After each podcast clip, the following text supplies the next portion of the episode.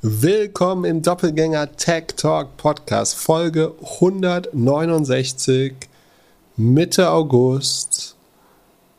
Wieder viele Earnings und ein bisschen Smalltalk. Wir haben reiche Leute, die nichts vor ihrer Haustür haben wollen. Wir haben Firmen in der Krise, wieder ein bisschen ETFs versus Fonds und eine ganze Menge Earnings. Ein paar gingen ab wie Schmitz Katze und ein paar gingen sehr in den Keller und Pip hat sich gefreut, weil er eins, zwei geschortet hat. Wie sieht's aus? Mal angenommen, Pip, du hättest ein großes Haus in einer schönen Gegend mit einer langen Einfahrt und vor dir wäre noch nicht so viel bebaut. Was würdest du machen, wenn auf einmal der große Bauunternehmer von nebenan kommt und dir da ein paar Wohnblocks vorstellt. Einfach so hinnehmen oder einen Brief schreiben. Mich wundert ja immer, dass Milliardäre dann nicht, äh, man würde ja vermuten, dass sie da irgendwie zwei, drei Meter Platz haben zur Grundstücksgrenze und nicht so beeinträchtigt werden von der Umwelt. Aber äh, du sprichst an, dass sagen, einer unserer großen Visionäre, Mark Andreessen von Andreessen Horwitz, der Erfinder von Netscape äh, und dann Gründer des vermutlich renommiertesten Wagniskapitalfonds oder einen der renommiertesten Andreessen Horwitz. Wobei ich glaube, dass die gerade sehr daran arbeiten, das Vermächtnis kaputt zu machen, ehrlich gesagt, mit ihren Krypto-Funds und äh, auch dem Auftreten. Ich kann mir vorstellen, dass die auch schon über einen Peak sind, so, obwohl das ja zweifelsohne ein sehr, sehr erfolgreicher Fonds mit einer sehr guten Reputation ist. Die ist im letzten halben Jahr nicht besser geworden, glaube ich zumindest. Wie auch immer, auf jeden Fall hat eben jener Mark Andreessen ja ein Pamphlet oder Essay geschrieben äh, auf seiner Webseite. It's time to build. Also seine Hypothese ist, die glaube ich vollkommen richtig ist, dass die Industrien, wo Technologie eingezogen ist. Äh, dort haben sich die Preise sagen, stark vergünstigt. Äh, denk an alles, was Mikrochips hat, Computer, Fernseher, Autos. Das ist alles sagen, verglichen mit der Leistung, die man bekommt, äh, deutlich günstiger geworden in der Verlang Vergangenheit. Und die Sachen, wo es zu wenig Technologie gibt, ähm, in dem Fall ist das in den USA hauptsächlich äh, Hausbau oder Housing und das äh, Gesundheitswesen dort steigen die Preise immer weiter. Und deswegen dann schließt er auch vollkommen richtig, it's time to build, sondern man soll was bauen, was das Gesundheitswesen oder das Bauwesen effizienter macht. Dann würde man wichtige gesellschaftliche Probleme adressieren und die Kosten dieser Güter senken, sagen, was auch der Inflation entgegenwirken würde. Das unterstützen, ich würde vermuten, die, die allermeisten Leute, nur er selber nicht, sofern es in seinem Vorgarten passiert. Und zwar leben die in Atherton, Kalifornien, äh, offensichtlich. Also wir berufen uns auf einen Artikel von Fortune, äh, die das, äh, oder von der, der Original Originalquelle ist The Atlantic oder The Atlantic. Und da war es so, dass dann, nachdem bekannt wurde, dass eine Multifamily Overlay Zone, also man würde sagen ein Mehrfamilienhaus Wohngebiet äh, auf Deutsch, äh, sagen in ihrer äh, direkten Nachbarschaft gebaut wird, soll sich äh, Mark Andreessen an sagen, die lokalen Behörden gewandt haben mit folgendem Wortlaut. I'm writing this letter to communicate our immense, all caps, objection, also Widerspruch uh, to the creation of multifamily overlay zones in Atherton. Please immediately remove all multifamily overlay zoning projects from the housing element, which will be uh, submitted to the state in July. This will massively, all caps, also der man muss sich vorstellen, es sieht so aus, wie man sich einen Boomerbrief vorstellt. Also die Hälfte der Worte ist all caps, also groß geschrieben. Ähm, This will massively decrease our home values, the quality of life of ourselves and our neighbors and immensely increase the noise pollution in traffic. Also wenn Atherton irgendwas braucht, dann ist auch das mehr Wohnung, weil auch dort wären Häuser nicht günstig, äh, dann wären die Wohnpreise wie im ganzen äh, Valley oder San Francisco Area nicht äh, günstig sein. Ich habe dir gerade ein Foto geschickt. Ich habe mir natürlich genau angeguckt, wie er oder wo er wohnt. Du siehst jetzt einen Ausschnitt, ist so ein bisschen wie ein Wimmelbuch. Oh.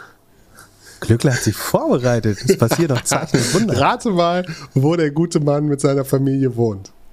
Also, was siehst du, was denkst du, wo er wohnt?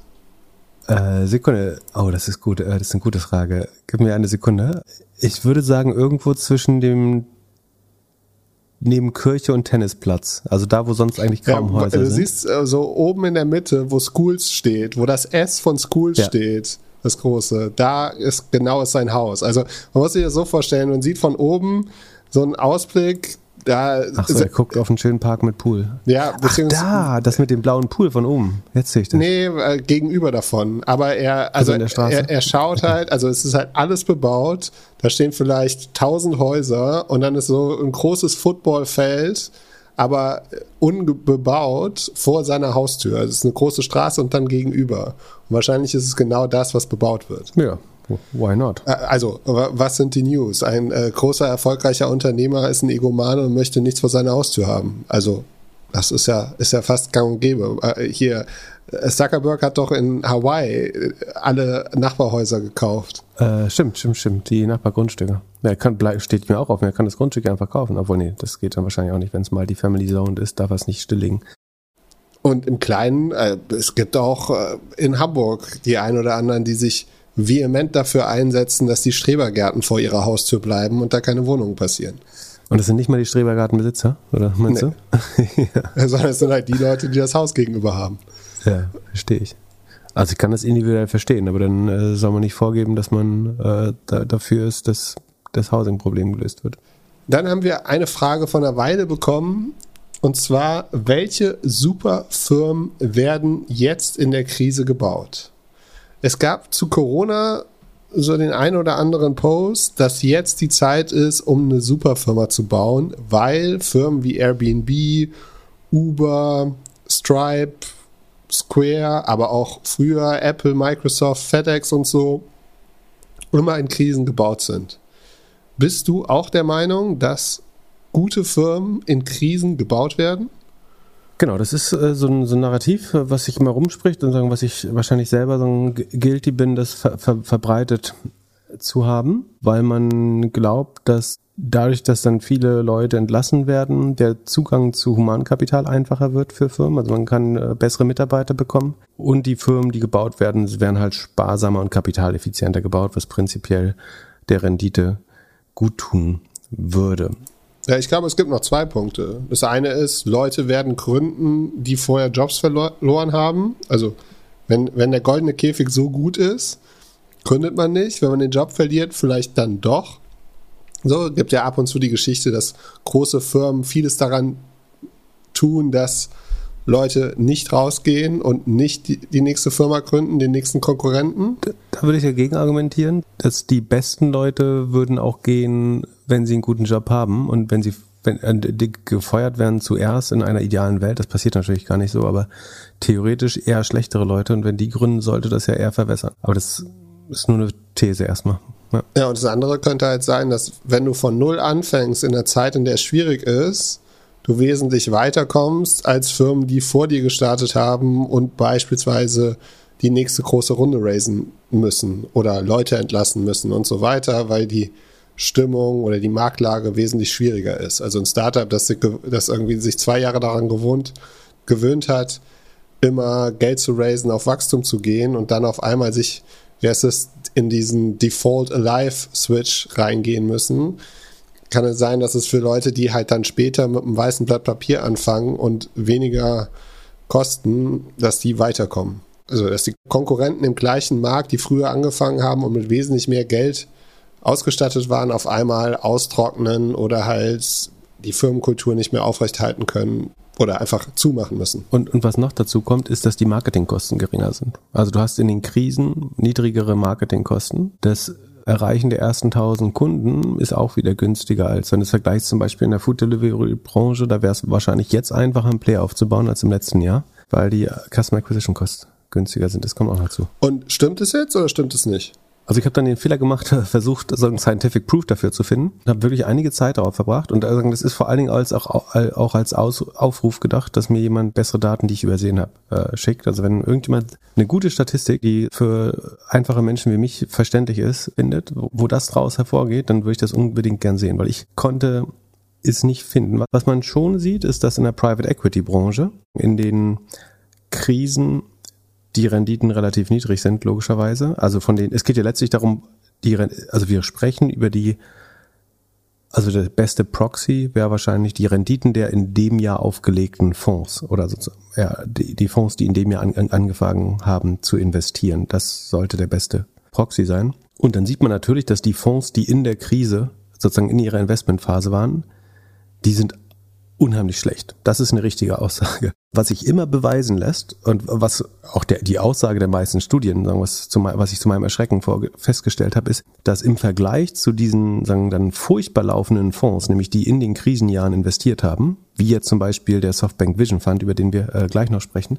im Vergleich zu denen sahen dann die Krisenjahre natürlich gut aus. Also wenn, wenn du da deine Exit-Windows verpasst hast und investieren musstest, dann hast du natürlich in den Krisen unheimlich schlechte Fonds die, die dort aussteigen mussten oder die dort äh, devestieren mussten in den Krisen, die sehen natürlich schlecht aus.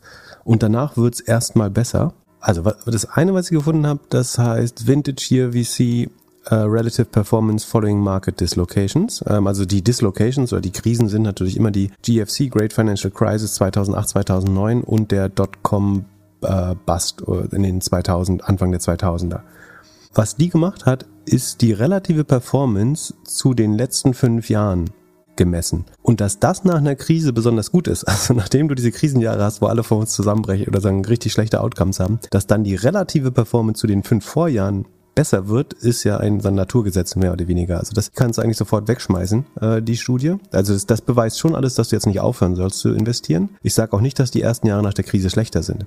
Was ich nur nicht finden konnte, ist, dass sie signifikant besser sind. Es ist zum Beispiel vielmehr eine Funktion des IPO-Windows. Also das, eigentlich ist es sowohl für VC als auch für PE wichtig, ob sozusagen Börsengänge möglich sind. Und das ist in den Krisen halt nicht möglich und kurz danach. Aber deswegen sind die Fonds, die da starten, halt besser dran. Aber dass wirklich die besseren Firmen dort entstehen oder die besseren Vintages sozusagen, das kriege ich nicht so richtig rekonstruiert. Und vor allen Dingen der Unterschied zwischen dem ersten Jahr nach der Krise und dem fünften oder sechsten Jahr nach der Krise den sehe ich nicht.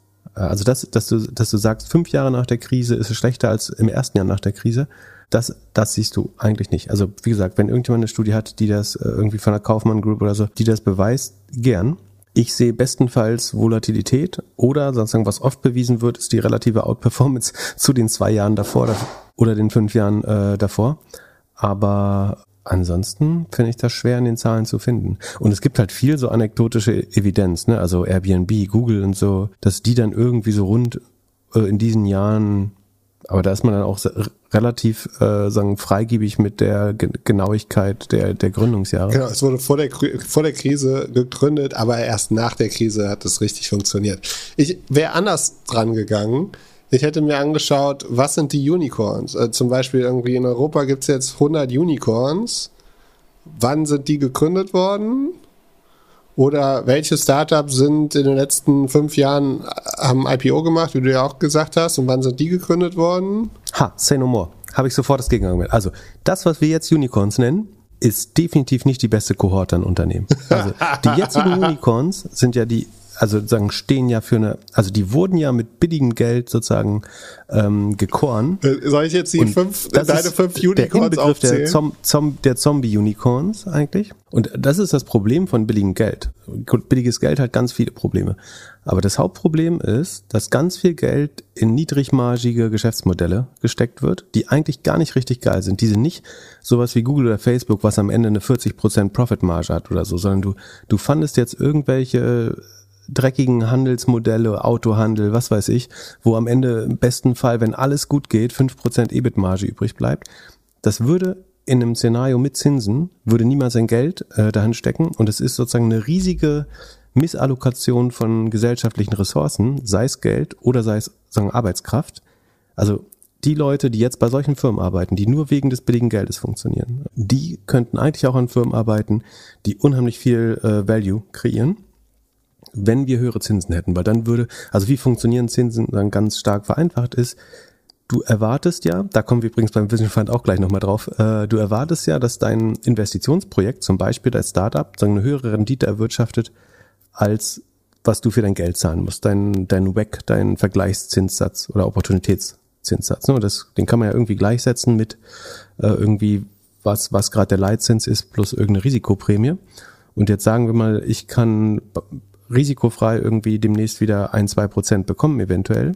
So, dann kann ich halt, dann macht es nur Sinn, was zu investieren, was mehr als zwei Prozent Rendite macht. Während wenn ich ein minus 0,4 Prozent Zinsen habe, dann kann ich halt letztlich jeden Scheiß, der nicht, also der überhaupt es schafft, nicht Geld zu verbrennen, langfristig äh, investieren, weil es immer noch ein positives Investment ist. Also es führt zu einer Verwässerung der Gesamtproduktivität der Volkswirtschaft. Dadurch, dass sagen, Firmen, die überhaupt nicht unheimlich produktiv sind äh, und nicht, nicht profitstark gefundet werden. Und äh, es führt zu einer Fehlallokation der Ressourcen im, also im Sinne von Humankapital, die oder auch anderen knappen Indust zum Beispiel Chips oder andere knappe Industriegüter, ähm, die also im weitesten Sinne Kapital sind, dann auch nicht bei den richtigen Firmen ein, eingesetzt werden. Also einfach gesagt, du könntest einen Chip in, in Lilium bauen oder in ein Auto und eins von den beiden wird Geld verdienen in seiner Lebensdauer.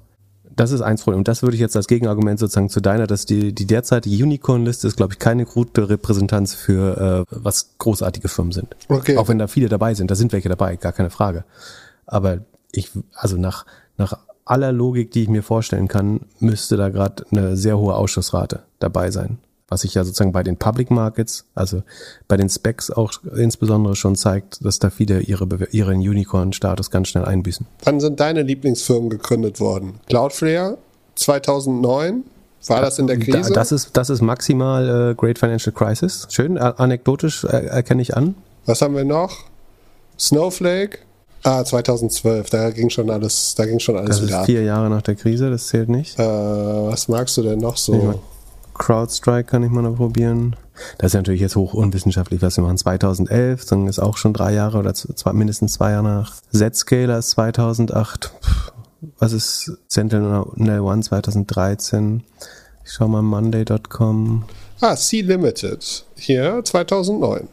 Also da könnte es auch zum Beispiel stimmen. 2012 ist Monday.com. Was mit ZipRecruiter? Oh, da kommen nächste Woche Earnings. Ich muss ja sagen, bei ZipRecruiter bin ich minus 19 Prozent, bei 10x DNA plus 12.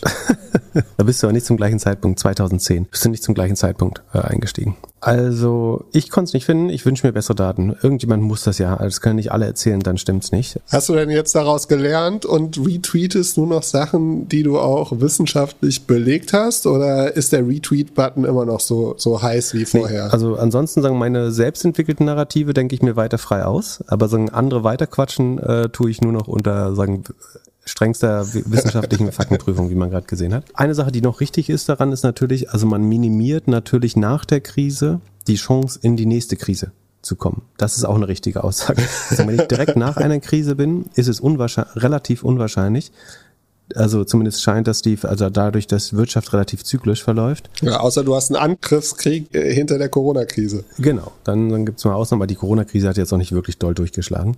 Das ist natürlich schon ein Fakt. Das, also, aber auch das ist eher statistisch. Du kannst sagen, direkt nach der Krise Gas geben ist immer sinnvoll, weil die nächste Krise relativ fern ist. Aber im schlimmsten Fall ist sie halt genau, nach fünf Jahren kannst du schon wieder eine haben. Da würdest du dich normalerweise von deinen Investments wieder trennen als VC oder PE, äh, so über fünf bis sieben Jahre. Den Zusammenhang gibt's schon. Aber das, das heißt dann eigentlich nicht, dass es wirklich daran liegt, äh, dass du jetzt nach einer Krise gründest. Also es liegt nicht an der Qualität der Companies, also das ist ja meine Aussage, ne? Du wirst vielleicht so diese statistischen Zusammenhänge beweisen können, aber du kannst beweisen einfach, dass das Exit-Window danach sieben Jahre besser aussieht. Das ist richtig. Dass aber bessere Companies gegründet werden. Das, obwohl es total logisch klingt anhand sagen, der, der, der vier, fünf sagen, Sachen, die wir am Anfang gesagt haben, das ist gar nicht so einfach zu beweisen, sondern ist eben eher einfach nur, weil du dann wahrscheinlich fünf, sechs, sieben Jahre Sachen wieder vernünftig versilbern kannst an der Börse. Aber wie gesagt, spricht überhaupt nichts dagegen zu investieren. Es ist trotzdem eine super Zeit. Äh, ich glaube, dass die richtige Beobachtung ist eigentlich, ist es immer eine gute Zeit, außer du bist mit, also du hast langsam das Gefühl, dass du mitten in der Blase bist. Das ist die Sache, die sich viel einfacher beweisen lässt, aber schwerer festzustellen, ob du mitten in der Blase bist. Äh, wobei man denken würde, das ist auch gar nicht so schwer. Aber wenn du da deine Assets nicht los, losgeschlagen bekommst, dann sieht's so aus, als würde man dir unterstellen, äh, du wärst später oder hättest zumindest eine, einen Fonds Vintage oder also einen Jahrgang deines äh, Fonds eventuell verm vermasselt. Aber so, lasst uns mitlernen und äh, be beweist gern das Gegenteil, dann äh, so, stellen wir das gerne auch nochmal klar beim nächsten Mal, wenn wir bessere Daten haben. Mich würde es äh, sehr interessieren. Es handelt sich hierbei nicht um Anlageberatung. Keine spezifischen Kauf- und Anlageempfehlungen. Keine Anlageberatung, keine Rechtsberatung, keine Steuerberatung und auch keine Aufforderung zum Kauf oder Verkauf von Wertpapieren. Die Verantwortung für solche Trades liegt bei euch. Philipp und Philipp haften nicht für eure Verluste. Philipp und Philipp und Philipp können die Risikodisposition der HörerInnen nicht einschätzen. Ihr entscheidet selber, was ihr kauft und tragt dafür auch die Verantwortung. Alles könnt ihr auch nochmal unter doppelgänger.io slash Disclaimer nachlesen. ein Hörer hat Mitte letzten Jahres mit Aktien angefangen. Vielleicht auch die ein oder andere Growth-Aktie gekauft und ist damit auf die Nase gefallen. Daher ändert er jetzt seine Strategie und hat sich unter Dividendenaktien das Global Portfolio One Fonds zugelegt. Und er würde gerne wissen, wie du dazu stehst. Ist er ein bisschen teurer als MSCI World ETF? Und was die Vor- und Nachteile wären, ob er vielleicht wechseln solle, ob es Sinn macht, die Strategie zu ändern. Was denkst du? Und äh, sagen, der Ziel soll sozusagen ein Shift zu Dividendenaktien sein, ne? ähm, die da ein bisschen mehr drin sind. Also es sind, ich sehe da drei Fragen drin. A, ist es schlau, jetzt, wenn man sich die, äh, sagen, auf die Herdplatte gefasst hat, äh, dann äh, die nächste anzumachen? ich glaube, also würde man langfristig die Strategie fahren, sagen, immer wenn was schlecht läuft, umzusteigen, dann ist das der sicherste Weg, regelmäßig Verluste zu machen. Weil du ja jedes Mal den, den Aufschwung, also du läufst der Zyklik hinterher. Man kann ganz grob Sachen sagen, diese, diese Dividendentitel oder Konsumtitel, äh, zyklische Titel, also Industriefirmen und so weiter, laufen besser, wenn Wachstum schlechter läuft oder Value läuft besser, wenn Wachstum schlechter läuft und andersrum. Und wenn ich jetzt am Tiefpunkt, vermeintlichen Tiefpunkt oder zumindest nach einem Rückschlag bei Wachstum umsteige, dann verpasse ich definitiv, also eventuell einen weiteren Abschwung auch, aber ich verpasse äh, vermutlich auch den, den, sagen die, das Wiedereinholen alter Höchststände, falls das passiert. Während ich im schlimmsten Fall, ich sage nicht, dass das jetzt gerade so ist, aber im schlimmsten Fall, ich beschreibe jetzt mal den sagen, idealtypisch Worst Case, kaufe ich mich jetzt auf dem Höchstkurs bei irgendwie Ölaktien, Versorgern, Windenergiebetreibern, Konsumgütern und was weiß ich, Werten ein, die als sich relativ sicher oder gerade durch Energiekrise sagen spannend gelten ein. Und dann spannt sich die ganze Lage, der Zins sinkt, äh, Wachstum geht wieder hoch und äh, die, diese Aktienkategorie sinkt. Das heißt, ich laufe immer dem Markt hinterher. Und ja, das Wichtige an der Börse ist ja, dass die Zukunft gehandelt wird. Ich glaube, man wird nie ein guter Investor, wenn man, weil man irgendwo Geld verliert, das verkauft. Du musst dich ja fragen, hat sich meine Überzeugung, also warum hast du da ursprünglich investiert und hat sich daran was geändert? Und dass jetzt der Kurs günstiger geworden ist, das ist eigentlich keine Änderung an deiner Investmenthypothese. Du kannst sagen, jetzt soll ich vielleicht mehr kaufen, weil es sogar günstiger geworden ist. So, wenn, Gut, aber ist äh, ja wenn nicht das so Bier einfach. halb so teuer ist, dann würde ich halt zwei trinken. Ähm, und Ja, hab nicht ich sagen, gesehen. mir schmeckt jetzt Bier Bahn nicht mehr. machst du das so. Bitte? In der Bahn machst du das scheinbar Ja, so, genau. hab Ich habe gesehen. ich hab gestern äh, durch Zufall, ich weiß gar nicht mehr warum, äh, rausgefunden, dass man als Platin-Bahn-Bonuskunde 30% Rabatt im äh, Bordrestaurant, also wenn die Kühlung, wenn die Kühlung geht, was sagen in 50% der Fälle ja nicht der Fall ist, aber ähm, sagen, sofern die Kühlung äh, gehen würde und äh, sagen, wenigstens ein beschränktes Sortiment zur Verfügung steht, würde man als äh, ab 6000 Bahn Bonuspunkten würde man äh, 30% Rabatt und Freigetränke zu einem gewissen äh, Maß bekommen. Freigetränke? Ja, Wahnsinn, oder? Wusstest du das? Nee. Also wer sich wundert, warum ich äh, demnächst äh, äh, auf Tour durch Deutschland sein werde, äh, auf den schönsten ICE-Strecken, ähm, ich mache den Senator-Ride für, für Grünwähler und oder On, on Ride äh, und hol mir den Bahnbonus Platin. Und äh, der, der der andere Skandal ist, dass die äh, Partnerbahncard abgeschafft wurde, was ansonsten ein sehr gutes Angebot wäre. Aber das wird dann auch nichts mehr. So, wo waren wir? Achso, also ich glaube, äh, dass dieses Hinterherlaufen eigentlich prinzipiell nicht gut ist. So, woraus der Hörer, die Hörerin jetzt nicht schließen soll, er soll wieder alles rückgängig machen. So, das, äh, hin und her macht Taschen leer oder wie das heißt. Also das äh, macht auch keinen Sinn.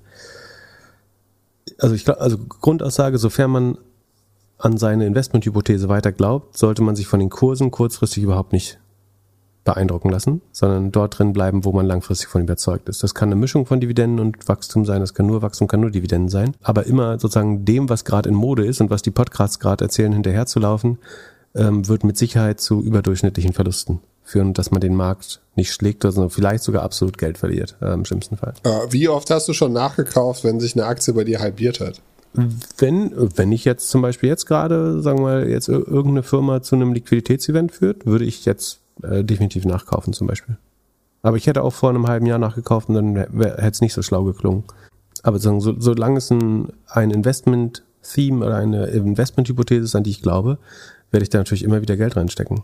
Also ich glaube irgendwie, wenn, wenn wir noch zwei Krisen haben und ich irgendwie 60 bin, dann werde ich auch mal so an Höhepunkten sagen, jetzt ist vielleicht doch eine Übertreibung. Aber auch da, dann verpi- verpasst man ja oft noch, obwohl später kann man doch. Ich weiß nicht, da muss ich mir nochmal überlegen. So einfach ist das eben alles nicht. Dann die andere Frage, dieser, dieser Global Portfolio One Fonds von, von der Performance sieht der jetzt okay aus. Der performt nicht, nicht super deutlich die Märkte aus nach meinem Gefühl, äh, aber ist auch nicht deutlich schlechter. Scheint relativ gut äh, mit, mit, mit Risiko umzugehen und hat eine einigermaßen faire Vergütungsstruktur. Ich glaube 0,7 Prozent, je nachdem welches Produkt man kauft, zwischen 0,4 und 0,7 Prozent. Also das ist knapp über dem Bereich von ETFs da kann man das durchaus machen. Wenn man sagt, man möchte diversifizierter und Risiko irgendwie moderierter investieren, dann ist das ver vermutlich eine sagen, faire Vergütung dafür.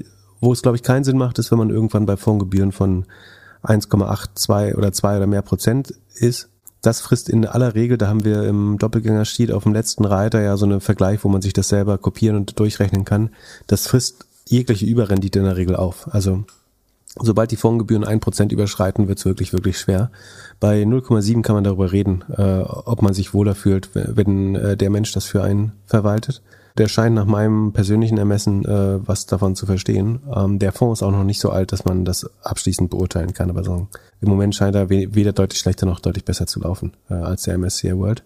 Das Problem ist halt sowohl beim MSCI World als auch äh, bei dem ähm, Global Portfolio One dass man immer natürlich auch Aktien unterstützt, die man eventuell gar nicht haben will. Aber das ist nun mal das Prinzip der Diversifizierung. Ähm, wenn man das, wenn man das nicht juckt, kann man das halt machen. Was sind Unterschiede zwischen ETFs Fonds und Fonds? Was ist die bessere Alternative?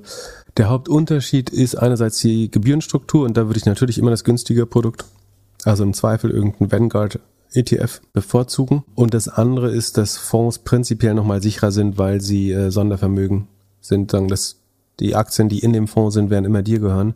Bei dem ETF kann es sein, dass einzige einzelne Produkte in dem ETF oder dass der ETF teilweise synthetisch hergestellt wird. Das heißt, dass du gar nicht die Aktien besitzt, sondern Swaps oder Terminkontrakte ähm, oder Wetten, die die Performance der Aktien synthetisch abbilden, wo du dann ein zusätzliches Emittentenrisiko hast, also dass derjenige, der diese Finanzgeschäfte für den ETF-Anbieter baut, dass der eventuell damit äh, pleite gehen könnte. Ich würde sagen, das ist in der Vergangenheit, glaube ich, nicht so oft aufgetreten. Deswegen ist es relativ niedrig. Und ich würde vermuten, dass die bessere Kostenbasis langfristig dieses Risiko sehr gut äh, abbildet äh, oder über, äh, sagt man, kompensiert. Ähm, von daher würde ich schon in der Regel zu ETFs tendieren.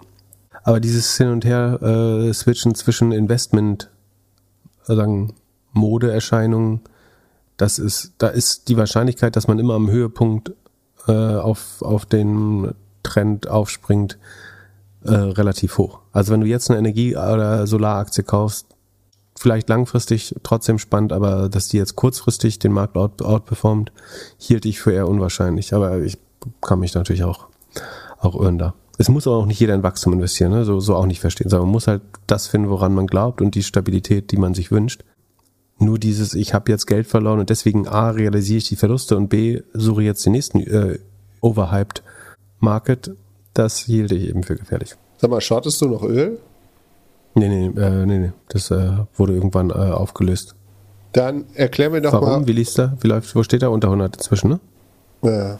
Deutlich, weil wegen Rezession äh, höchstwahrscheinlich. Sekunde, ich guck mal, Ölpreis. Oh, 90. Oh, bei 114 habe ich den geschortet und bin dann irgendwann rausgegangen. Schade. Hätte sich gelohnt. Äh, Öl macht man in der Regel mit einem hundertfachen Hebel. Kannst nicht alles mitnehmen. Erklär mir doch mal, was Bad Bath and Beyond macht und wieso die plus 30 Prozent machen. Also die eigentliche Frage ist, wissen, weißt du noch, wie wir uns letztes Mal gefragt haben, warum Beyond Meat trotz der schlechten Earnings so hoch geht? Äh, ich glaube, weil die Leute ausgesqueezed worden sind. Also die Leute, die shorten wollten, mussten verkaufen. Genau. Meine Vermutung war, dass das überhaupt keinen Sinn macht äh, und eigentlich nur ein Short Squeeze sein kann. Und ich glaube, das ist auch die richtige Antwort. Weil so ein bisschen die, die Meme-Trader zurückkommen. Das hat man diese Hongkong-Aktie äh, da gesehen, über die wir äh, sagen, also in der Regel, wenn jemand das unheimlich interessant findet, kann er es ja nochmal sagen, aber ansonsten oder sie. Aber ich finde eigentlich nicht, dass es wert ist, diese ganzen äh, Meme-Aktien äh, zu beleuchten, weil man dabei relativ wenig lernen kann, außer über die Psychologie des Marktes vielleicht. Und bei Beyond Meat scheint es der Fall zu sein. Und es kommt insgesamt ist, glaube ich, das, das Schema und Thema, dass die, die Meme-Trader so ein bisschen zurückkommen, äh, ganz wertfrei äh, gesagt. Und das betrifft Beyond Meat, war immer eine der meistgeschorteten Aktien, ähm, sagen kurz vor äh, Beyond Meat noch. Äh, sorry, äh, Bed Bath and Beyond war eine der meistgeschorteten, ähm, noch über Beyond Meat, aber beide mit sehr hohen Short Shortquoten und sehr hohen Trading-Volumina. Die Seite sieht so ein bisschen aus wie Wish für Sachen im Haus. Ja, das ist so dänisches Bett, oder wie heißt das jetzt? Jysk äh, in USA. Also du kriegst halt, was der Name sagt, bekommst halt äh, Möbel, Armaturen, Hausbedarf, alles. Ist aber eigentlich ein, sagen, dem, dem Niedergang geweihter Retailer, ähm, der den Weg alles Irdischen gehen wird. Ähm, und weil das so absehbar ist, ist er so stark geschortet. Und weil er so stark geschortet ist, wahrscheinlich über also ich weiß nicht, ob sie über 100 Prozent sind, aber sagen in einem ähnlichen Bereich wie damals äh, GameStop und so weiter. Ähm, ich glaube, es war früher mal mit GameStop zusammen die zweitmeist geschortete Aktie. Du hast auch e extrem hohe Kosten, die zu shorten zum Beispiel. Aber weil das so klar ist, shorten so viele und dadurch wird es dann so anfällig für ähm, Short Squeezes. Und ich würde vermuten, also wenn wenn Beyond, äh, Bed Bath and Beyond ähm, da innerhalb von zwei Tagen 50 Prozent gewinnt. Einmal 20, einmal 40 oder so, glaube ich. Ähm, also deutlich mehr als 50. Ähm, dann ist das halt der Versuch eines Short Squeezes. Der vermutlich teilweise funktioniert hat. Ne? Also bei 20 Prozent müssen viele, also die, die Retail-Shorter äh, sowieso und äh, auch die Hedgefonds-Manager wahrscheinlich äh, closen. Oder ja, und covern. jetzt ist wieder minus 18 Prozent. Das ist jetzt ja. schon wieder vorbei. Kommt jetzt der freie Fall. Ja, Oder das halt die, das die Frage so ist halt immer, hin und ja, her? Du hast unheimlich viel Volatilität. Und das Ding ist, ähm, das macht bestimmt Spaß, bei so einer, äh, bei so einem Squeeze dabei zu sein auf der richtigen Seite, aber du musst eben auch zur richtigen Zeit nach rauskommen, weil ansonsten, ähm, wie gesagt, dann geht es auch ganz schnell wieder runter. Und die langfristigen Aussichten von Beyond Meat verbessern sich dadurch in der Regel nicht. Es sei denn, man schafft es dann innerhalb von wenigen Stunden, Tagen da sofort eine Kapitalerhöhung äh, hinzuziehen und findet wirklich noch einen Idioten, der einem die Aktien abkauft. Für die Kapitalerhöhung ist ja auch nicht ganz einfach. Ähm, das hat, ich glaube, AMC ja relativ erfolgreich gemacht damals. Entweder GME oder also GameStop oder ich glaube, AMC hat es gut gemacht. Die haben es tatsächlich hinbekommen, das äh, zu nutzen. Dann lass uns über eine vernünftige Firma reden. Und eine Aktie, die in den letzten fünf Tagen plus 30 Prozent gemacht hat.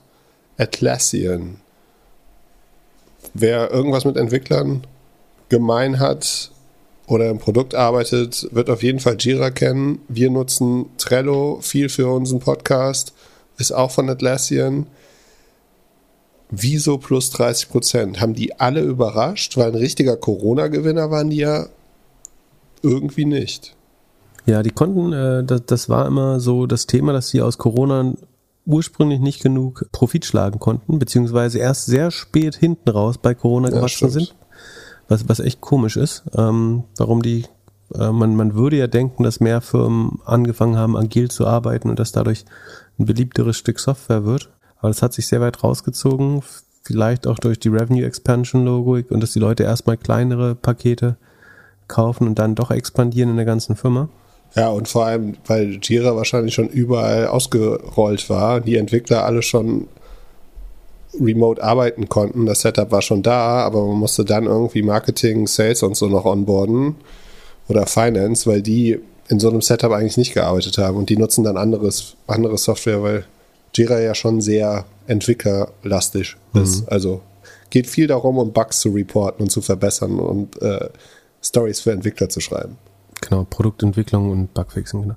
Also die haben ihr, ihren Umsatz um 36 Prozent gesteigert. Das ist die schnellste. Ah nee, im, vor zwei Quartalen waren sie schon mal bei 37, aber das ist eine relativ schnelle.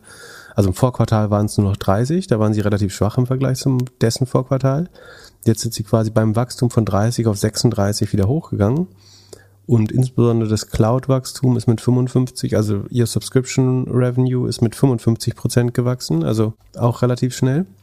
Während die Cost of Revenues nur um 36 Prozent gestiegen sind, also im Einklang mit den Total Revenues, aber das Cloud Revenue wächst eben schneller als die äh, COX, was gut ist. Äh, haben eine hervorragende Rohmarge mit 82,5 Prozent, also deutlich über 80. Ähm, und ihre Kosten wachsen auch alle langsamer als zumindest das Cloud-Geschäft, was eben die Zukunft ist. Die machen zwar noch Verluste und weiten die sogar auf, aber weil dieses Cloud-Geschäft relativ unbeeindruckt wächst und man auch relativ optimistisch geguidet hat in die Zukunft, ähm, hat die Aktie, also man hat ja offensichtlich nicht viel zugetraut, äh, haben dann positiv überrascht. Man muss auch sagen, Rule of 40 ist äh, mit 66 Prozent relativ Boah. gut. Das liegt daran, dass sie einen äh, satten Free Cashflow haben von so um die 20 Prozent. Das hilft, dann kommt darauf eben die 35 Prozent Wachstum. Ähm, würde man jetzt das Wachstums-Cloud-Geschäft nehmen, wäre es sogar nochmal deutlich höher. Problem ist aber, dass die äh, auch, äh, ich war überrascht, wie teuer die sind. Ähm, und zwar, ich glaube, über 20 mal, genau, 24 mal Umsatz. Das würde ich jetzt sagen, sind sie mir nicht wert. Auch so, so, so nett das hier alles aussieht. Und bei dem Wachstum ist auch total okay, dass sie noch äh, sagen negatives Operating Income hatten, wobei der sagen Cash ist längst deutlich positiv, sondern es sind wirklich nur noch die die Mitarbeiteroptionen, äh, die sie da ins Negative pro forma treiben. Genau, die wachsen nämlich relativ schnell. Aber es ist auch sehr satt bepreist, schon 25 mal Umsatz fände ich sagen, bestenfalls angemessen. Aber ich würde da jetzt nicht mehr äh, einsteigen, glaube ich ehrlich gesagt, dass die jetzt noch schneller wachsen in Zukunft. Würde mich überraschen, ist sicherlich nicht unmöglich, aber mich würde es überraschen. Ähm, aber haben jetzt sagen kurzfristig sehr, sehr gut performt, dadurch erstmal wieder. Ich glaube auch, dass die mittlerweile den Peak oder dass diese Art der Software langsam den Peak erreicht in den kommenden Jahren.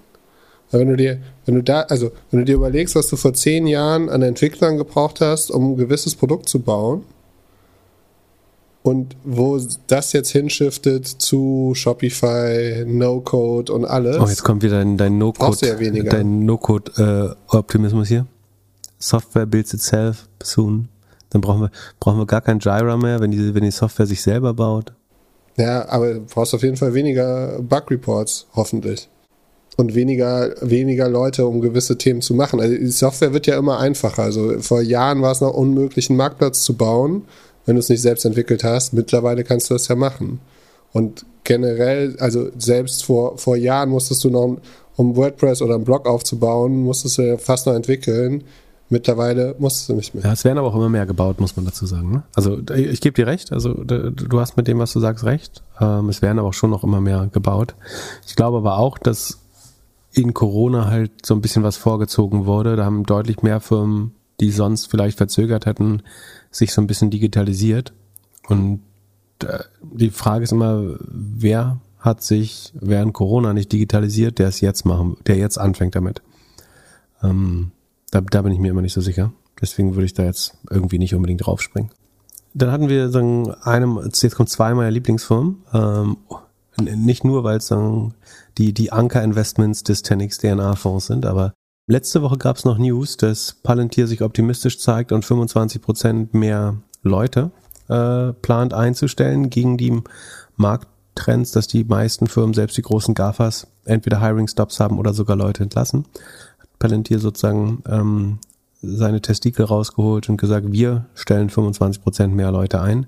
Daraufhin hat die Aktie relativ positiv äh, reagiert erstmal und 9% zugelegt, glaube ich, nur um dann nach Veröffentlichung der Earnings äh, wieder 15% zu verlieren.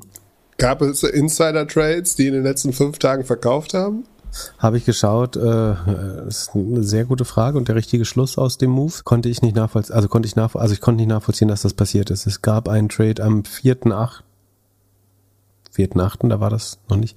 Darf man so kurz davor noch traden? Musst du nicht vier Tage, haben die nicht so eine Blackout-Phase davor? Also der eine Glazer hat 5%, aber es ist nur eine Million, äh, sich entledigt. Ja, vielleicht ist das ja sowas Regelmäßiges, dass er einfach braucht, um seine warum darf Fixkosten der zu. am 4.8. noch traden, wenn die Earnings rauskommen? Ich glaube, du darfst eigentlich ein paar Tage davor, ich weiß nicht, ob vielleicht ist es in den USA anders. Naja, wie auch immer.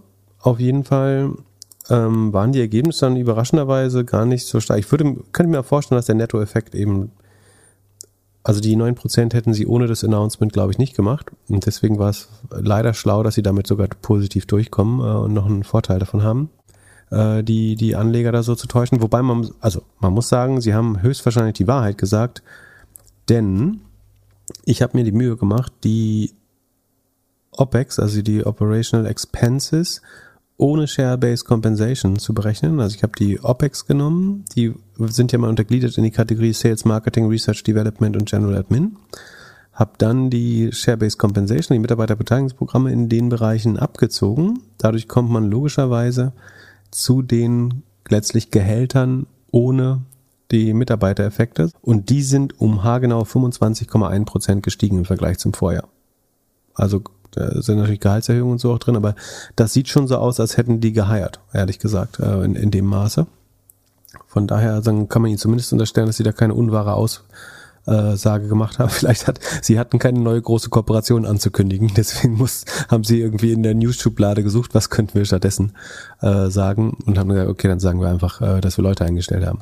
So oder so, ich meine, das kann natürlich auch strategisch schlau sein, dass du jetzt in der Phase Palantir hat sicherlich Probleme, Mitarbeiter zu finden, ähm, dadurch, dass nicht viele Leute oder dass eine gewisse Anzahl äh, von Entwicklern und Produktmenschen auch nicht unbedingt für die Rüstungsindustrie oder Verteidigungsindustrie arbeiten möchte, wobei das sich ein bisschen gebessert hat, sicherlich schon. Und dann die jetzige Krise so ein bisschen auszunutzen, dass Mitarbeiter freigesetzt werden, um zu heiern, ist strategisch langfristig für, für Palantir wahrscheinlich auch kein falscher Schritt, würde ich sagen. So, aber jetzt zu den Zahlen. Sie sind 26 Prozent gewachsen gegenüber dem Vorjahr. Das ist nach zuvor 31, 34, 36 und 49 Prozent eine weitere Verlangsamung. Ähm, das ist auch unter ihrem eigenen langfristigen Ziel von 30 Prozent. Sagen, wollen sie langfristig mit 30 Prozent wachsen. Das glauben sie ist das Wachstum des darunter liegenden Marke, Markts und ihrer Marktdurchdringungskraft, ähm, das glauben sie kann zu 30 Prozent führen. Es gab äh, letztes Jahr mal einen Fondsmanager, der glaubte, es könnte sogar mit bis zu 90 Prozent wachsen. Das hat sich als äh, unwahrscheinlich herausgestellt. Ähm, dieser Fondsmanager glaubt immer noch, oder dessen Team, in der äh, Palantir-Hypothese bei 10xDNA wird immer noch für 2025 von Wachstumsraten von deutlich über 40 Prozent, teilweise 55 Prozent für einzelne Geschäftsbereiche ausgegangen, was auch eher unwahrscheinlich ist, sagen mit dem heutigen Wissen, dass das äh, eintritt, aber sagen die Realität hat, ist ja ein, so ein sekundäres Signal. Also wie gesagt, 26 Prozent ist das Wachstum. Der, die Gross Margin ist nach Gap von 76 auf 78 Prozent gestiegen. Das ist sicherlich eine gute Entwicklung. Palantir gibt es natürlich alles nochmal als Non-Gap-Wert an, also ohne die Stock-Based Compensation. Wir beziehen uns hier der äh, Richtigkeit halber auf äh, vernünftige Buchhaltung. Das Marketing haben sie ordentlich eingebremst. Sie geben nur vier Prozent mehr Geld für Marketing aus äh, im Vergleich zum Vorjahr. Wobei, Sekunde, da muss man jetzt wieder sagen, das ist äh, falsch. Tatsächlich geben sie an Personalkosten und Marketing Sekunde 32 Prozent mehr aus. Das, was immer Palantirs großer Schwachpunkt war, wird jetzt zu, ihr, zu ihrer Stärke beinahe. Und zwar war es ja da so, dass historisch bis zu Sekunde, bis zu 50, 54 Prozent der Personalkosten oder der operativen Ausgaben waren Stock-Based Compensation. Ja, also die Hälfte der, der operativen Ausgaben wurde in Aktien bezahlt. Und dieser Anteil ist durch den Einschuss der Aktie auf unter 10 Dollar unheimlich günstig geworden. Ja? Also die, die, die Aktien, die man an die Mitarbeiter verschenkt, äh, sind jetzt deutlich günstiger geworden.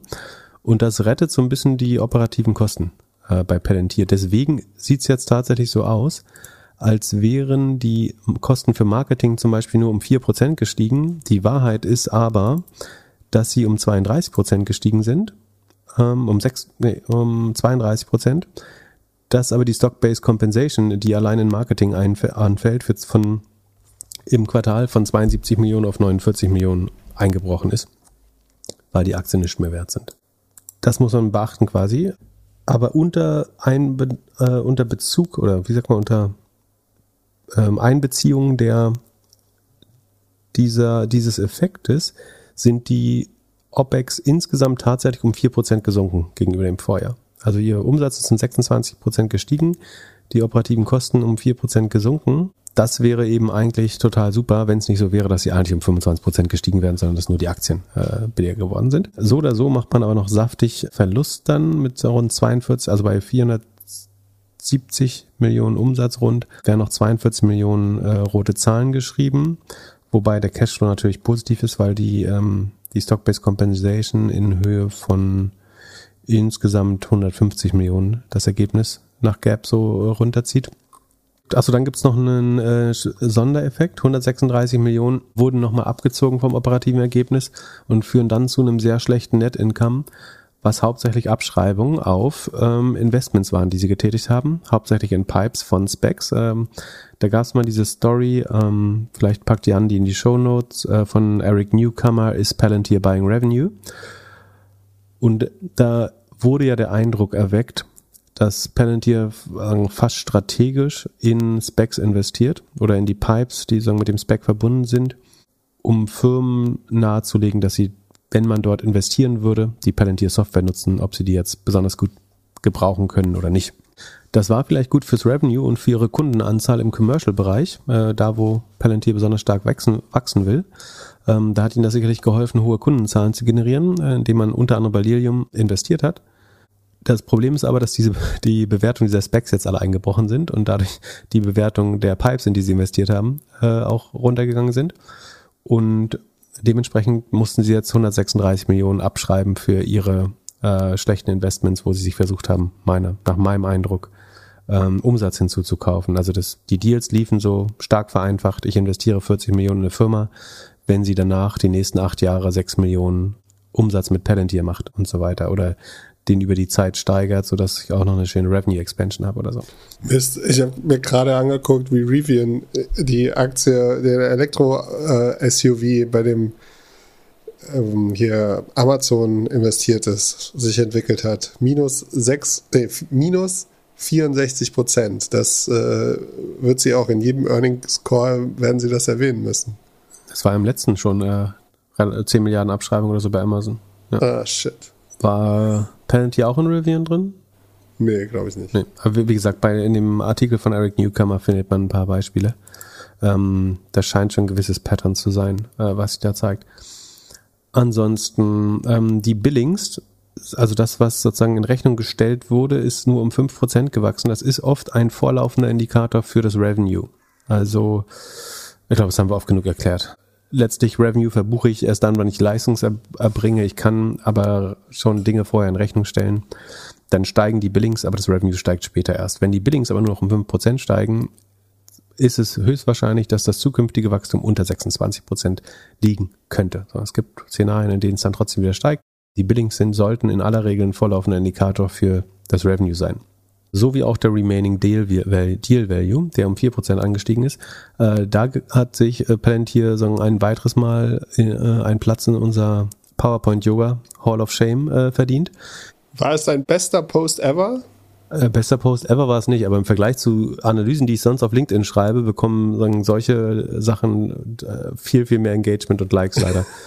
aber also einfach gesagt, man kann das auf äh, Twitter oder LinkedIn nachschauen. In meinem Profil habe ich das gepostet das Remaining Deal Value, also was sie noch an Kundengeldern zu verdienen haben, äh, einfach gesagt, ist von 3,4 auf 3,5 Milliarden gestiegen. Was der Mensch, der die Investorenpräsentation bei Palantir gemacht hat, um das darzustellen, ist die Legende bei drei oder die, die äh, Y-Achse bei 3,3 Milliarden abzuschneiden, ohne dabei einen Punkt, Punkt, Punkt zu setzen oder so. Und den Eindruck zu erwecken, dass dieser Anstieg von 3,3 oder bei 3,2 war es vielleicht abgestimmt, also auf jeden Fall sieht das aus, eher als wäre es eine Steigerung um ein Drittel, aber tatsächlich sind es natürlich nur, nur 4 Prozent äh, von 3,3 auf 3,4 oder von 3,4 auf 3,5. Das sieht auf jeden Fall deutlich steiler aus, als 4 Prozent äh, wirklich sind. Den Versuch würde ich mich wiederum sozusagen, wäre ich als Analyst, der Palantir begleitet, würde ich mich da intellektuell beleidigt fühlen äh, von den Leuten, die diese Präsentation erstellen. Aber, und ich finde, das schafft kein Vertrauen, wenn man das überhaupt versucht, aber I don't know. Offenbar haben die ja sagen auch viel Retail und ungebildete Anleger, von daher mag das vielleicht sogar funktionieren. Dann sagen was noch ein bisschen besorgniserregend ist, ist, dass die NDR, die Net Dollar Retention, also was geben jede, geben Kunden jedes Quartal mehr oder jedes Jahr mehr aus mit meinem Produkt ist jetzt das dritte Quartal in Folge runtergegangen von 131 auf 124 auf 119. Ähm, das ist natürlich erst das zweite Quartal damit. Äh, den Wert von davor habe ich nämlich nicht. Aber von 131 auf 119 innerhalb von zwei Quartalen ist schon ein ordentlicher Rückgang. Das sieht man auch ganz schön. Also Palantir versucht immer zu beweisen, dass ihre Neukundenkohorten besonders gut wachsen. Und die trennen die dann, da gibt es einen schönen Graph, den ich auch getwittert habe, wo die zeigen, wie die Kohorten der Kunden ab 2019 sich so stark wachsen, äh, um das Neukundenwachstum zu demonstrieren. Das Problem ist, dass jedes Mal, wenn sie das zeigen, zeigen sie, diskriminieren sie das gegen die Altkunden von vor 2019 und dann sieht man sehr schön die tatsächliche Net Dollar Retention der Altkunden, nämlich dass die äh, im letzten Jahr zum Beispiel nur drei Prozent mehr ausgegeben haben mit Palantir, was eine gar nicht so gute Net Dollar Retention ist, äh, drei Prozent und da muss man sich fragen, ob sie langfristig eine gute Revenue Expansion hinbekommen. Ähm, Problem ist sicherlich, dass Regierungsbehörden nicht so einfach dazu zu überreden sind, jedes Jahr 30 Prozent mehr Geld mit dir auszugeben, sondern die machen Verträge über zehn Jahre und sagen, ihr kriegt jedes Jahr 50 Millionen von uns ähm, und dafür möchten wir dies und das haben und äh, das ist schwer genug, so einen Vertrag überhaupt zu bekommen. Aber dass man da jedes Jahr irgendwie eine vernünftige Revenue Expansion hinbekommt, ist schon unheimlich schwer. Und ich glaube, das ist einer der Gründe, warum sie mehr ins Privatgeschäft wollen, äh, wo natürlich die Konkurrenz viel größer ist, äh, uns auch vernünftige Analyselösungen gibt. Könnte mir auch vorstellen, dass es daran liegt, dass sie am Anfang sehr viel Beratung machen beim Kunden und dann und Implementierung und das dann irgendwann wegfällt. Also dass sie doch mehr Beratung sind äh, und weniger SaaS-Anbieter. Genau. Es sieht auch tatsächlich so aus, als wenn im ersten Jahr der Contract Value am höchsten ist in der Regel, was auch dafür spricht, was du gerade sagst, weil sie ja noch so eine Art Service Revenue mit verbuchen. Und ansonsten, sie haben den Outlook auch äh, wieder etwas gesenkt und sind da relativ konservativ äh, pessimistisch. Ähm, das hat natürlich nicht geholfen. Die Commercial User Numbers, also die Anzahl der kommerziellen, also es gibt zwei, eigentlich gibt es drei Segmente, Apollo, Gotham und Foundry. Äh, Apollo nehmen wir mal weg, aber sagen, Foundry ist das privatwirtschaftliche Segment. Gotham ist das äh, sagen, Regierungsbusiness, womit man Sicherheitsbehörden und Ministerien versorgt. Das Government Business wächst nur noch mit 13 äh, Prozent sogar, während das Commercial immerhin Sekunde mit 46 Prozent wächst. Also das wächst dynamischer im Vergleich zum Vorquartal, aber auch nur noch mit 2,4 Prozent, was nicht gut aussieht. Ähm, die Kundenanzahl wird gesteigert, aber sagen, die Verträge scheinen kleiner zu werden. Also man, man sieht schon, ne, dass Palantir dann wird jetzt nicht verschwinden von der, von der Landkarte, ähm, einfach weil sie auch schon relativ gut Cashflow positiv sind, aber man wird da einfach als Investor oder Investorin immer weiter verwässert. Ähm, sie werden langfristig sicherlich auch mal dann eine schwarze Null oder einen Gewinn schaffen. Aber da ist jetzt auch die Frage, was zahle ich dafür noch? Ähm, sie sind immerhin unter IPO-Kurs, das freut mich. Da gewinne ich, äh, ich glaube, zwei Wetten schon allein dieses Jahr. Ähm, oh, und kosten 14 mal Umsatz. Äh, das ist wiederum äh, ein bisschen albern. Bei was, was äh, wahrscheinlich innerhalb gegen Ende dieses Jahres nur noch mit 20 Prozent wächst im schlimmsten Fall. Ähm, das deutet sich, glaube ich, an. Ich, ich würde mal eine, noch, willst du es auch mit mir wetten, dass Palantir Q4 unter 20 Prozent wächst? Mm, Wahrscheinlich nicht. Nee. Aber das, der Trend könnte dahin zeigen, obwohl es sind auch nur noch zwei Quartale. So schnell zerbröselt es vielleicht auch nicht. Die Rule of 40 sind sie knapp drunter, aber auch nicht bedenklich. Wie gesagt, ich will das jetzt, und äh, man muss sagen, die Magic Number sieht ganz gut aus. Also sie geben relativ viel Geld für Marketing aus, aber die 0,63 ist noch eine akzeptable Magic Number. Ähm, das heißt, die Marketing-Effizienz passt schon. Ist, mir scheint nur so, dass sie unheimlich viel Geld bezahlen müssen, damit Leute da überhaupt arbeiten. Und da ist natürlich auch das Problem, was ich gerade als positiv dargestellt habe, nämlich dass die Stock-Based Compensation jetzt deutlich niedriger ausfällt, weil die Aktie nicht mehr so viel wert ist und sie dadurch einen sehr spannenden Kosteneffekt haben, also sagen, die Kosten sehr schön einbremsen konnten. Das spielt natürlich auch gegen sie, weil die Leute, die da jetzt gearbeitet haben, weil sie Dollarzeichen in den Augen haben, die sehen jetzt letztlich, ähm, wenn du davon ausgehst, dass sie 25 Prozent mehr Leute eingestellt haben, dann verdient man im Schnitt ja 20 Prozent weniger bei Palantir ähm, wenn ich das, weil der Total OPEX ist ja minus vier Prozent, der Festfixbestandteil ist 25, dann müsste irgendwie so im Dreh minus 20 ähm, das sagen, Gesamtgehalt geschrumpft sein oder sogar ein bisschen mehr. Und dann, da können sich natürlich Leute überlegen, ob sie den Job auch dann äh, wechseln, wenn sie es nicht mehr so gut vergütet bekommen. Und andersrum, spätestens sollte der Kurs mal wieder steigen, steigen auch sofort wieder die operativen Ausgaben nach Gap, äh, weil da die Stock-Based Compensation mit einberechnet wird. Ähm, und dann schlägt das auch so, drückt das sofort wieder aufs Ergebnis. Das Ergebnis ist mit minus neun Prozent Marge nach Gap eigentlich total okay gerade. Ähm, das ist gar nicht so schlecht. Aber würde sich sagen, steigt der Aktienkurs jetzt um 20 Prozent, hast du sofort rund 50 Millionen mehr Kosten auf der Uhr. Also ähm, so einfach ist das äh, dann auch nicht, wenn es wieder hochgehen würde mit, mit der Aktie. Also ähm, dadurch, dass der, der Aktienanteil so hoch ist, ähm, schlägt das immer sehr stark aufs Ergebnis durch, der Aktienkurs letztlich. Genau, das wären die wichtigsten Fakten, wenn ich jetzt nichts über, übersehen habe. Und Verbesserung so ungefähr 8,5 Prozent im Jahr. Also die gehört jedes Jahr 8,5 Prozent weniger. Äh, Das Gute ist aber auch, dass der Verlu- Verlust pro Aktie dadurch äh, jedes Jahr ein bisschen kleiner ist, weil du es mit immer mehr neuen Aktionären teilst, dir den Verlust. Ähm, deswegen steigt der Verlust pro Aktie nicht über 10 Cent, sondern ist immer so zwischen 0,5 und 0,9. Und es gibt einfach immer wieder ein paar neue Aktien und dann äh, fällt der Gesamtverlust. Den teilt man sich dann eben sehr solidarisch. Und wie sieht's bei Upstart aus? Die sind auch, ich sehe hier minus 11 Prozent, sind kurz nach oben und dann, ja, wieder nach unten. Genau, Upstart war ganz lustig gestern nach den Earnings. Äh, da hat die Aktie erst gar nicht reagiert. Da dachte ich so, hä? Der Umsatz ist äh, eigentlich relativ stark eingebrochen.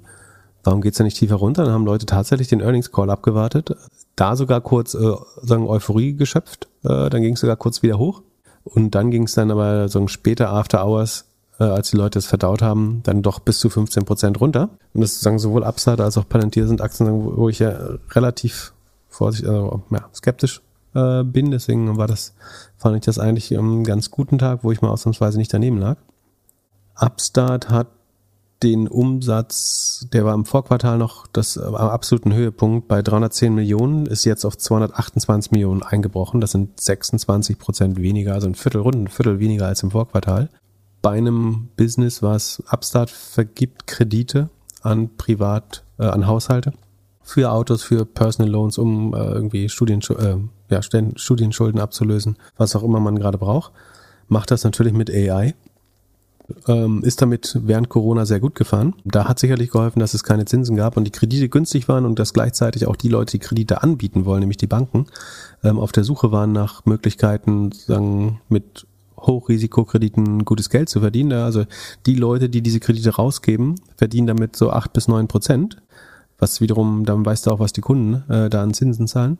Jetzt, da man woanders aber auch risikofrei relativ gute Zinsen bekommt und da sich das Konsumentenklima deutlich verschlechtert, also die, die ähm, Bonität der Kunden auch ein bisschen fragwürdiger ist langfristig oder nicht mehr so gut berechenbar. Während Corona war es ja so, dass eigentlich jeder äh, sagen, als sagen, zahlungsfähig galt, weil der Staat äh, sehr viele Hilfen ähm, rausgehauen hat wird das Geschäft offensichtlich deutlich schwerer.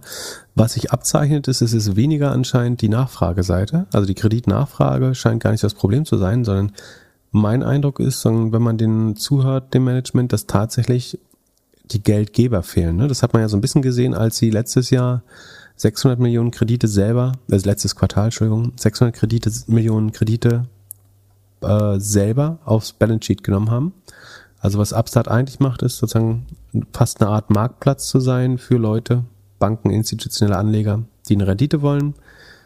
Die sagen, wir vertrauen darauf, dass ihr gut Kreditnehmer für uns aussucht und beurteilt. Und dann geben wir über Upstart den Geld. Äh, ihr, ihr bündelt ganz viel dieser Kredite in irgendeine, sozusagen irgendein securitized Produkt, äh, strukturiertes Produkt. Äh, dann kaufen wir das, erhoffen uns da irgendwie eine Junkbond-Rendite und äh, ein mildes Risiko. Dieses Risiko scheinen immer weniger Banken bereit zu sein, einzugehen. Und dadurch werden sie nicht mehr alle Kredite los, haben die deswegen selber aufs Balance Sheet genommen. Sollten die dann nicht zurückgezahlt werden, dann hast du nochmal Sonderabschreibung äh, auf jeden Fall bei Upstart, die die Verluste noch deutlich erhöhen sollen. Kann auch sein, dass alles gut geht natürlich, dann, äh, dann würde es nicht durchschlagen. Dann hat man eventuell sogar selber äh, sein Geld gut angelegt mit 8% Zinsen. Das ist durchaus auch ein Szenario, was, was passieren kann. Ja, das wäre gar nicht schlecht, äh, sagen als Cash-Verwendung äh, wobei das Risiko eben deutlich höher ist. Und was man eben ganz gut sieht, ist, wie gesagt, sie sinken ein, ein Viertel weniger Volumen. Das scheint von der Supply-Seite der Kredite gesteuert zu sein. Man sieht es auch ganz gut. Der Traffic auf der Webseite ist ähnlich hoch, aber die Conversion, Sekunde, das sieht man in Slide 11. Genau, im Vergleich zum zweiten Quartal, also wir vergleichen mal mit dem Vorquartal, dem Q1.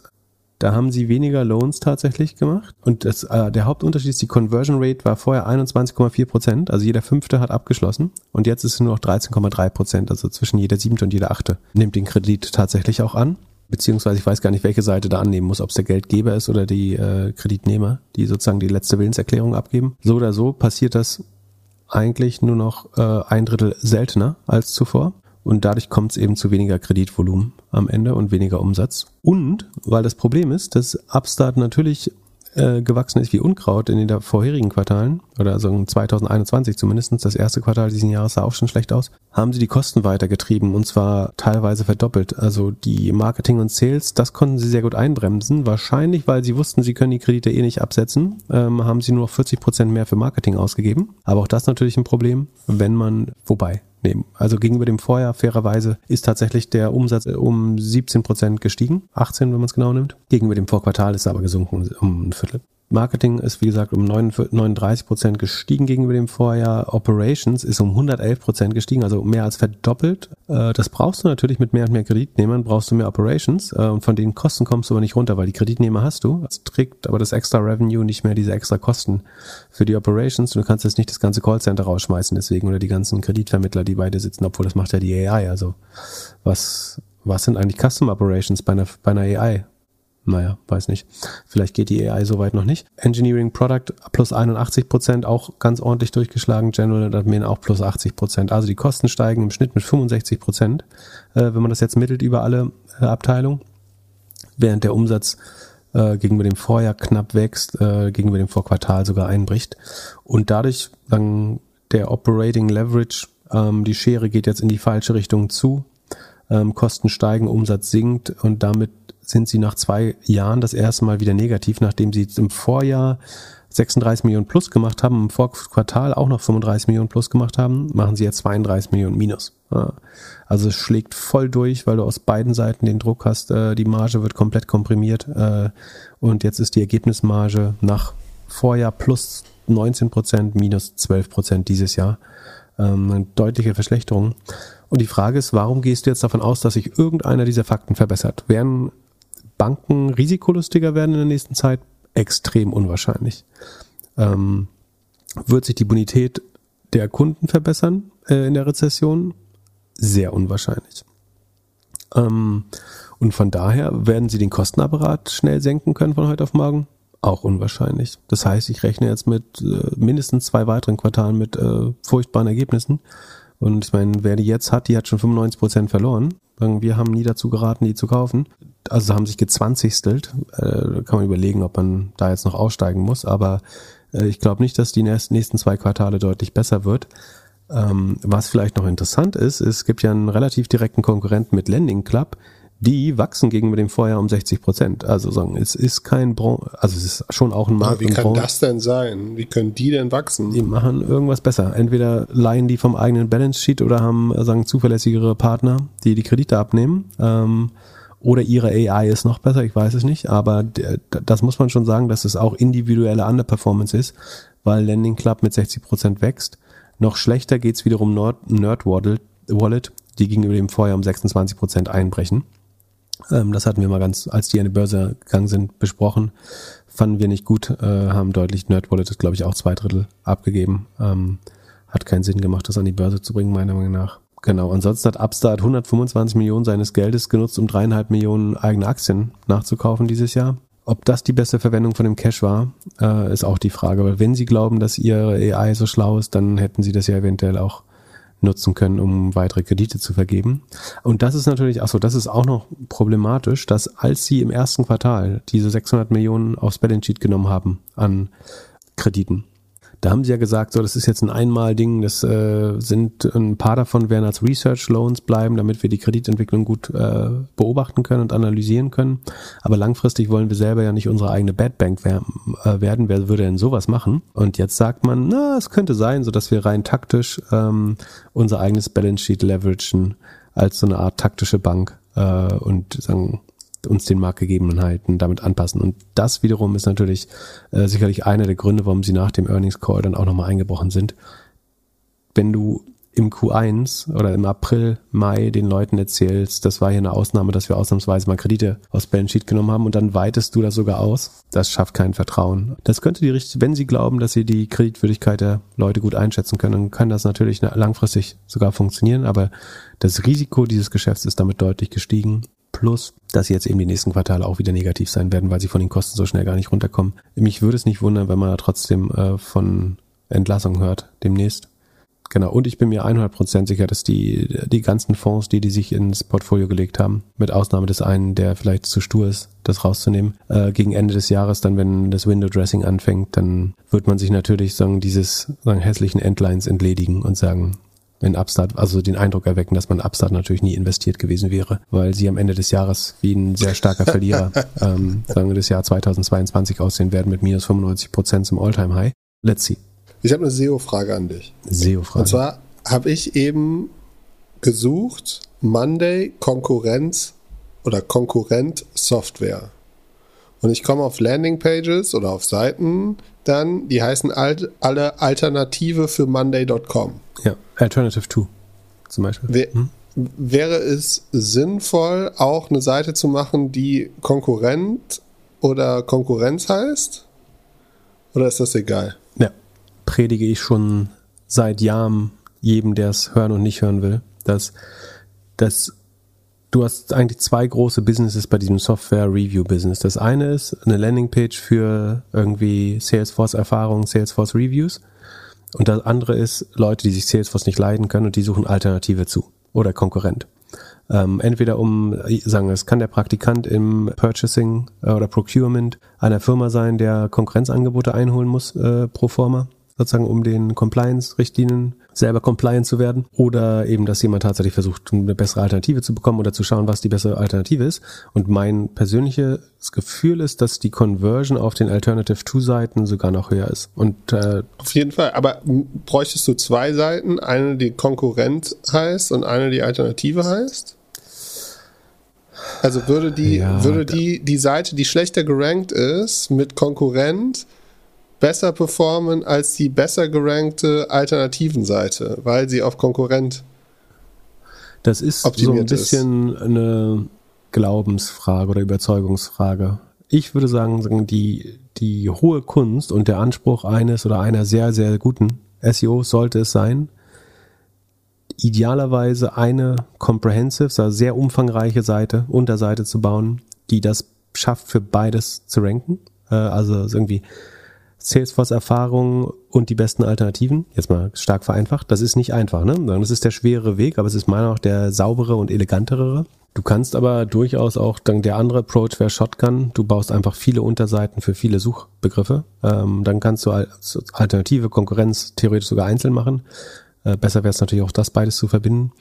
Und dann hättest du halt mehr Unterseiten, aber die wären eigentlich sozusagen schwächer, hätten wieder, du musst ja auf beiden dann neuen Content haben die Alternativen an sich sind schon Content. Andererseits ist das ja, sind das Content-Snippets, die sich immer wieder wiederholen. Also stell dir mal vor, du hast einen Markt mit 20 Anbietern, zum Beispiel irgendwie Billing, so, wo du ein äh, Bill.com, Billomat, was weiß ich, äh, hast. Ähm, oder irgendwelche Buy Now Pay Later Payment Services, wo du 10, 20 Anbieter hast. Dann hättest du ja 20 Seiten, im schlimmsten Fall doppelt, wo immer wieder die gleichen Content-Schnipsel nur anders angeordnet sind. Äh, teil, eigentlich sind sie sogar in der gleichen Reihenfolge, weil du sie ja nach Bewertung ab abwärts sortierst. Und das macht die Website meiner Meinung nach aus Sicht von Google nicht werthaltiger. Ähm, du könntest sozusagen als Thin Affiliate gesehen werden, je nachdem, wie stark man es übertreibt. Deswegen würde ich immer versuchen, so umfangreiche Einzelseiten wie möglich zu bauen und den Überschneidungsgrad damit zu reduzieren. Also, wenn man auf jeden Fall nach Alternativen von Monday.com sucht. Findest du ServiceNow und Asana, vielleicht Asana? Noch? Ja, Asana, Stackfield, Trello, Airtable. Ist nur aus Quatsch. Nee. Jira. Und dann wird es irgendwann dünn. Wie sehen die Zahlen aus? Monday.com äh, halte ich selber, habe es leider in meinem Zock-Account verkauft, um so eine andere dumme Wette zu machen. Ey, es war richtig blöd. Die sind nämlich 15% oder noch mehr hochgegangen nach den Earnings. Ja, letzten fünf Tagen plus 27%. Nerviger Scheiße. Wieso hast das du verkauft? ist so dumm, diese Fickrigkeit, ey. Weil du, weißt du, hast eine richtig gute Aktie und die liegt aber schon zu lange und deswegen ist das dein erster Kandidat, den du wegnimmst und dann ist das die, Wann hast du die denn gekauft? Ach, vor Ewigkeiten. Vor über einem, ich fand Monday hier seit einem einem der Quartale, wo sie richtig, wo hier äh, muss Q2, Q3 letzten Jahres gewesen sein, als da das Wachstum sich immer weiter akzeleriert hat. Da waren die zwar. Okay, aber dann hast du sie ja zum Höhepunkt gekauft und hast wahrscheinlich nee, nee, irgendwie plus, ich ja nicht verkauft. 35 Prozent oder Dann war es vielleicht doch später. Sekunde, soll ich jetzt gucken? Nein, ist egal. Ist nicht okay. so wichtig. Also, nee. Ähm, aber ja, ein Vollidiot. Genau. ähm, also Money.com macht Kollaborationssoftware für Unternehmen also wächst jetzt nicht mehr mit den 91 Prozent oder über 90 Prozent wie letztes Jahr, aber äh, verlangsamt sich von 91 auf 84 auf 75, aber das scheint immer noch deutlich besser gewesen zu sein, als der Markt gedacht hatte.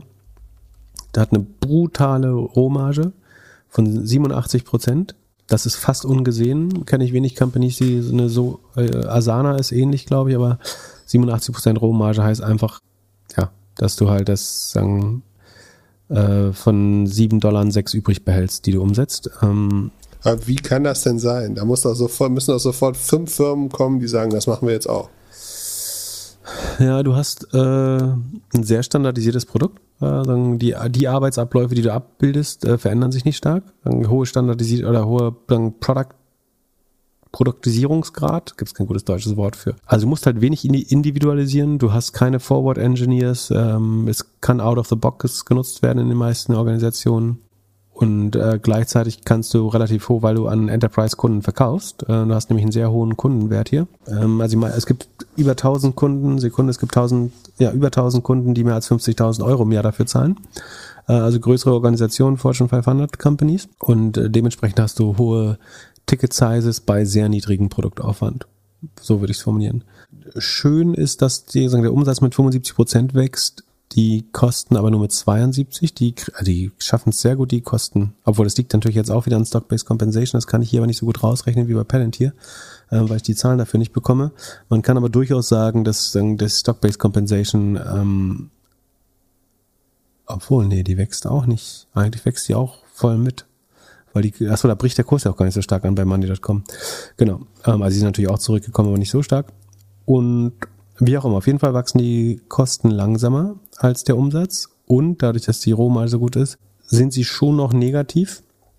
Operative Marge minus 37 Prozent, das ist ganz ordentlich negativ. Beim Cashflow bewegen sie sich langsam auf grünes Territorium. Ähm, das wird Ende des Jahres wahrscheinlich ausgeglichen sein die Rule of 40 ist, weil man da den Cashflow betrachtet, aber bei 64, also extrem guter Wert, entsprechend teuer werden die sein. Ich würde mal schätzen, auch so zwischen 20 und 25 Sekunde MNDY. Also wenn wir über Kosten reden, geht's immer um das Multiple. Oh, 15 sogar nur.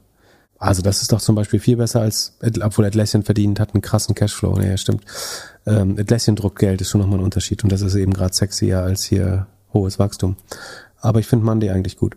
Ähm, wobei, man muss halt schauen, wie stark sich jetzt das Wachstum weiter. Aber die haben zum Beispiel sehr hoch geguidet, also mit der Guidance war der Markt zufrieden. Ähm, was kann man dazu noch sagen? Die haben eine extrem gute Net Dollar Retention, also über alle Kunden 125 Prozent. Das ist sehr gut. Über die Kunden, die nur 10 Mitarbeiter damit arbeiten lassen, sind es sogar 135 Prozent schon. Und wenn du mehr als 50.000 im Jahr ausgibst damit, dann hast du über 150 Prozent Net Dollar Retention. Was heißt, du gibst jedes Jahr 50 Prozent mehr aus.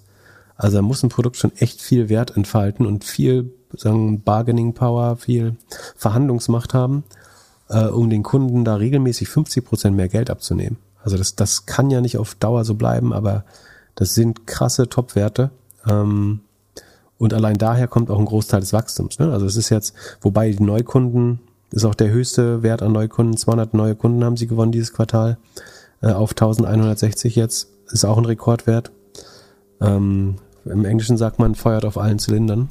Ähm, ich, also man kann jetzt an der Profitabilität rumnörgeln, wenn man will. Aber wenn eine Firma mit 75 Prozent äh, wächst und die Net Dollar Retention hat, warum soll ich da äh, auf die Bremse treten? Also was heißt denn, dass diese Net Dollar Retention, nochmal, warum diese 150 so faszinierend sind? Ne? Das heißt, ich gebe im, also ich gewinne einen Kunde, der, der 100.000 Dollar ausgibt, der gibt im nächsten Jahr 150.000 aus, im Jahr danach 225.000 äh, und im Jahr danach äh, über 300.000. Ja? Also der, der Kunde, der, den ich gewinne mit 100.000, gibt drei Jahre später 300.000 äh, äh, Dollar bei mir aus. Das heißt, ich wäre dumm, wenn ich hier nicht, äh, wie viel Prozent Marketing machen die? Äh, ho, ho, ho, ho, Schöne Marketingquote. Wenn ich hier nicht 80 80 Prozent äh, des Umsatzes in Marketing haue, das klingt natürlich total absurd, dass du sagen, im Vorquartal haben die mehr für Marketing ausgegeben, als sie Umsatz machen. Aber bei der Net Dollar Retention musst du das machen, weil du weißt, du kriegst den Dollar in drei Jahren dreimal zurück äh, und im, in, dazwischen bekommst du ihn auch schon, also du kommst in den ersten zwei Jahren dreimal zurück und im dritten Jahr nochmal dreimal zurück und im Jahr darauf fünfmal zurück. Ähm, also ja, Du musst auf allen Zylindern Marketing schießen, solange du noch Kunden gewinnen kannst. Geile Firma. Ich finde es mit 15 fast günstig, ehrlich gesagt. Also ist halt nicht profitabel, deswegen mag es keiner jetzt gerade. Aber ich bin super happy. Kann ich dir das aufquatschen vielleicht? Nö. Bin kein Nutzer. Gut, alle anderen hören auf einen Dis Disclaimer. Äh, dir gönne ich, ja, dir gönne ich ja Verluste, aber nein, natürlich nicht. Äh, ich gönne dir Prosperität äh, auf allen Ebenen. Was denkst du, wann hat Shemath seinen Clover Health verkauft? Äh, vor langer Zeit bestimmt. Ich würde sagen, aus Zeitgründen skippen wir Clover Health. Also, long story short, äh, Ergebnisse gar nicht so schlecht. CEO geht, aber haben im Minus geschlossen. Meiner Meinung nach sehen diese ganzen Healthcare-Versicherungsaktien, also äh, Clover, Oscar Health und so nicht gut aus, wobei, wobei Oscar sich tatsächlich ganz gut, äh, muss man fairerweise sagen, ist auch ein äh, 10x DNA-Position. Äh, ich finde das keine gute Aktie, aber die haben sich sozusagen vom Tief äh, relativ gut erholt. Äh, was der Grund dafür ist, weiß ich noch nicht. Ich glaube, dass sie inzwischen nicht mehr mehr Geld für Versicherung, also für, für sagen, äh, die Beilegung von Versicherungsfällen ausgeben, als sie an Policen einnehmen. Das scheint ja schon als Erfolg gesehen zu werden, aber ich, ich finde diese, weiß nicht, also ihr könnt es ja auch mal im Forum äh, hier, wie heißt das, Discord, nochmal schreiben, welche Aktien ihr mehr, mehr im Sheet haben wollt. Achso, übrigens, ne, ich habe äh, Fortinet ins Sheet gemacht, ich habe Squarespace neu ins Sheet gemacht, ich habe äh, schon wieder vergessen, was ich noch, äh, Upstart habe ich neu ins Sheet gemacht. Äh, Monday sehr, sehr gut. Ich Monday.com äh, habe ich, glaube ich, neu gemacht. Nee, Monday.com war schon drin, aber ähm, ich bin sehr fleißig. Wir kommen noch auf 100 Aktien dieses Jahr im, im Sheet. Super. Und kannst du mir erklären, was bei Lemonade passiert ist? Plus 33 Prozent, plus 32 Prozent in den letzten fünf Tagen? Ja, Lemonade hat äh, ordentlich zugelegt. Revenue ist von 28 auf 50 Millionen gestiegen. Ich glaube, es müssten so 77 Prozent wow. sein oder irgendwie so in dem Dreh. Aber haben auch ordentlich die Verluste weiter aufgebaut, ähm, ausgebaut. Also wie gesagt, sie machen 50 Millionen Umsatz und äh, 68 Millionen Verlust. Äh, also deutlich, also sie machen, die, die kosten das 2,35-fache des Umsatzes und damit ähm, ergibt sich dann 68 Millionen Verlust. Äh, allein dieses Quartal, da wird das Geld langsam eng. Ähm, da, die müssen also den Wert zu gönnen, dass der Kurs ordentlich steigt, sodass sie sich nochmal nachfinanzieren könnten. Ansonsten könnte ich mir vorstellen, dass Amazon die einsammelt. Die auch. Die haben eine gute Versicherungsbasis, Lemonade. Äh, ist nicht so sehr im Healthcare-Bereich, aber ähm, der Versicherungsmarkt ist groß. Ey, stell dir mal vor, du kriegst bei Prime eine Versicherung mit dazu. Guck mal, so ein Hausrat kostet doch gar nichts, oder? Irgendeine Versicherung kostet doch nur ganz, ganz wenig. Ist das Hausrat ja. oder ja. Privathaftpflicht? Hausrat, Haftpflicht. Genau. Stell dir vor, ähm, du machst Prime nochmal 8 Dollar teurer im Monat und sagst, dafür bist du jetzt versichert.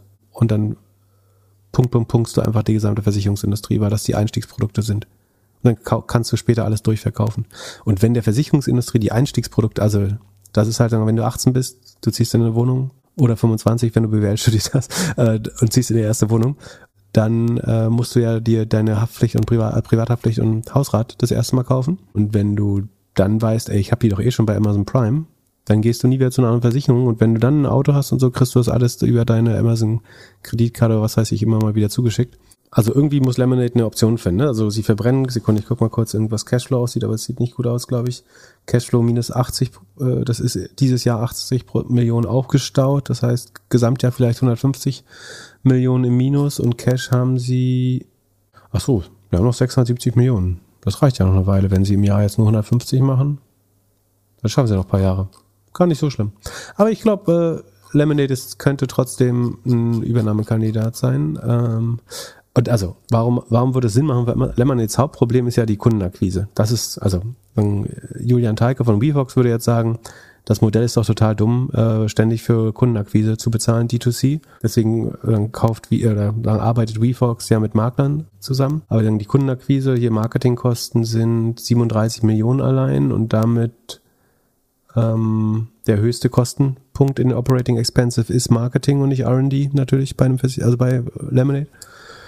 Und wenn du den Kundenzugang geschenkt bekommst von einem strategischen Partner, zum Beispiel Amazon oder wer auch immer einen direkten Kundenzugang hat, ähm, dann ist das Business nochmal deutlich geiler, glaube ich. Ja, macht Sinn. Aber das Underdog Lemonade sagt ja auch so ein bisschen, sie sind der Underdog und du kriegst hier die Überschüsse, kriegst du zurück später oder kannst sie spenden. Also es passt natürlich auch nicht ganz von der Philosophie zu Amazon. Aber mal sehen. Ja, Im Moment könnte es eventuell zu günstig sein. Hätte sich auch keiner denken können, dass äh, WhatsApp zu der Philosophie von äh, Facebook passt oder Whole Food zu der Philosophie von Amazon. Und man muss natürlich, eigentlich müsstest du fast so ein bisschen nochmal äh, das Ganze ohne die Marketingkosten rechnen, weil fairerweise muss man sagen, ich weiß jetzt nicht, was der Customer Lifetime Value ist im Versicherungsmarkt, aber ich würde vermuten, dass er mehr als drei Jahre ist.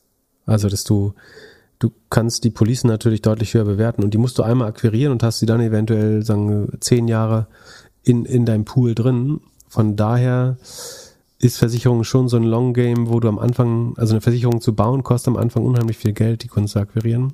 Ähm, Gefahr ist natürlich, dass du sie später dann nochmal verlierst, die Kunden, aber dann hat, äh, ist der Customer Lifetime Value weg. Aber ich bin, ich habe die Aktie nicht mehr, äh, früher hatte ich die mal, bin aber vorsichtig optimistisch, ähm, aber sind unheimlich unprofitabel natürlich. Ja, ich habe mich reinquatschen lassen von mehreren verschiedenen Seiten, kann mich noch ganz genau erinnern, wie ich mit einem in der Branche telefoniert habe, der zu mir meinte, ja, ist eher so ein Zockerwert. Das stimmt auch. Also, und ja, äh, jetzt, äh, also ja, da, da, muss ich noch ein bisschen was nach oben bewegen, bis ich äh, froh bin, dass Amazon sie dann kauft. Ja, aber ich meine, also wenn du Optimismus brauchst, letztes äh, vor einem Jahr haben sie 28 Millionen Umsatz gemacht und 56 Millionen Verlust. Also da haben sie noch das Dreifache des äh, Umsatzes an Kosten gehabt. Jetzt ist es nur das 2,3-fache. Wenn sie weiter mit 77 Prozent wachsen, kann das irgendwann funktionieren. äh, naja. So. Einfach abwarten. So, letzte Earnings, Fortinet ähm, würde ich auch mal abkürzen. Sozusagen die, die Fans äh, haben als Konzession schon, dass ich sie in Sheet gemacht habe, sind um 29 Prozent gewachsen. Das ist ein bisschen langsamer als, also im Vorquartal sind sie sehr gut gelaufen, haben sich beschleunigt äh, auf 34 Prozent. Jetzt sind sie wieder nur mit 28 Prozent oder 28,6 Prozent gewachsen, während die Kosten ein bisschen schneller wachsen. Das ist natürlich nicht so gut. Dadurch hat sich die, nee, Quatsch, die, äh, die, ich bin bei der Rohmarge. Die hat sich ausgedehnt. Das ist sogar sehr gut. Nämlich von 68 auf 76. Und das wurde eigentlich nicht ausreichend gewürdigt, weil der, Kurs ist relativ runtergegangen. Das liegt, glaube ich, mehr an der schlechten Guidance. Also man hat auch hier wieder relativ konservativ äh, geguidet in die Zukunft. Ich finde eigentlich die Rohmargenausdehnung brutal gut von 68 auf 76. Ähm, wobei die war auch nur in dem einen, sag mal, ist der Wert da richtig? Warum war die in dem einen Quartal so schlecht? Komisch. Scheint aber richtig berechnet zu sein. Ähm, so oder so ist 76 jetzt äh, da auch äh, in dem Fall auch Hardware eine Rolle spielt, eine gute Marge. Der Operating Income liegt auch deutlich über dem Vorjahr. Ähm, eigentlich auch gut. Es ist wirklich die, die Verlangsamung beim Wachstum und die Guidance, die da gestört haben. Ansonsten finde ich Fortinet immer noch einen sehr guten Wert. Also die machen äh, jedes Quartal eine Milliarde Umsatz inzwischen. Also haben dieses Jahr das erste Mal die, die Milliarde durchbrochen und werden natürlich die nächsten Quartale dann auch eine Milliarde machen. Und davon bleibt bleibt ein Drittel ungefähr als Cashflow hängen. Also super Cash-generierendes Business, äh, was noch ordentlich wächst, äh, hat dementsprechend auch eine vernünftige äh, Rule of 40 und es kostet, glaube ich, keine zehnmal Umsatz. Es sei denn, die sind jetzt so in Mode gekommen dadurch. 11,3 kosten sie. Ich finde, da kann man den Dip jetzt auch kaufen, ehrlich gesagt. Sekunde. Also sagen, ist kein Invest Investment Advice. Ja, ja, mach du mal. Aber Sekunde 50 mal Price Earnings. Das ist ja schon teuer. Aber eigentlich, also es ist 50 mal Price Earnings, die 42 Millionen Market Cap. Es ist aber auch nur 25 mal der Free Cashflow. Ich ich finde es eine äh, schöne, schöne Kombination aus. Sagen, das, äh, Sicherheit gibt's ja nicht, aber es ist relativ solider Tech-Wachstum, ähm, wenn sich nicht weiter verlangsamen. Äh, die operative Marge ist auf jeden Fall brutal, sehr seniores Management. Ähm, tendenziell äh, eher, eher ein Fan von Fortinet. Also ich würde jetzt nicht wegschmeißen, weil die hier gedippt sind, ähm, sondern würde eher sagen, das ist eine Einstiegsmöglichkeit. Und Fortinet ist Security, ne? Also dass jetzt hier Leute hier massiv sparen direkt äh, und das Revenue schrumpft äh, langfristig, hielte ich für eher unwahrscheinlich. Sodele. Dann Eine Sache, die jetzt hier noch nicht auf Trello steht, ist Softbank. Was ist bei denen jetzt los gewesen in den letzten Wochen? Also einfach gesagt, äh, sagen die, die News der Woche so ein bisschen war, dass Softbank 23 Milliarden Verlust gemacht hat durch äh, ihre sagen Tech und Wachstumswetten über die äh, Vision und Latam Funds. In Q2. Allein in Q2, 23 Milliarden. Okay, hast du, hast du dir schon ausgerechnet, wie viel das pro Stunde ist? Ja, das hat Michael Jackson, äh, sagen, der äh, sagen, für gute Vergleiche bekannt ist, auf, äh, auf LinkedIn äh, gemacht.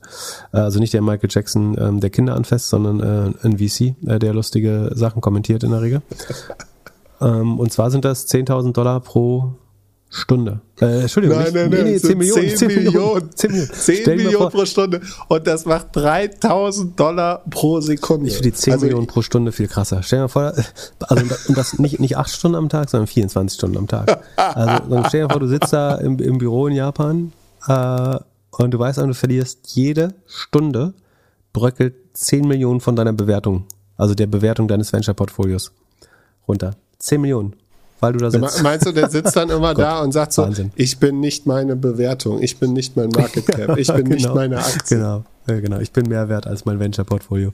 Ähm, da, das muss man schon erstmal schaffen. Andererseits, äh, 23 Milliarden ist ja auch genau der Wert, den Amazon negativen äh, Cashflow hatte äh, dieses Quartal. Also Amazon investiert gerade 10 Millionen, äh, 10 Millionen pro Stunde, muss man sich auch mal überlegen, äh, in sein In Business. was?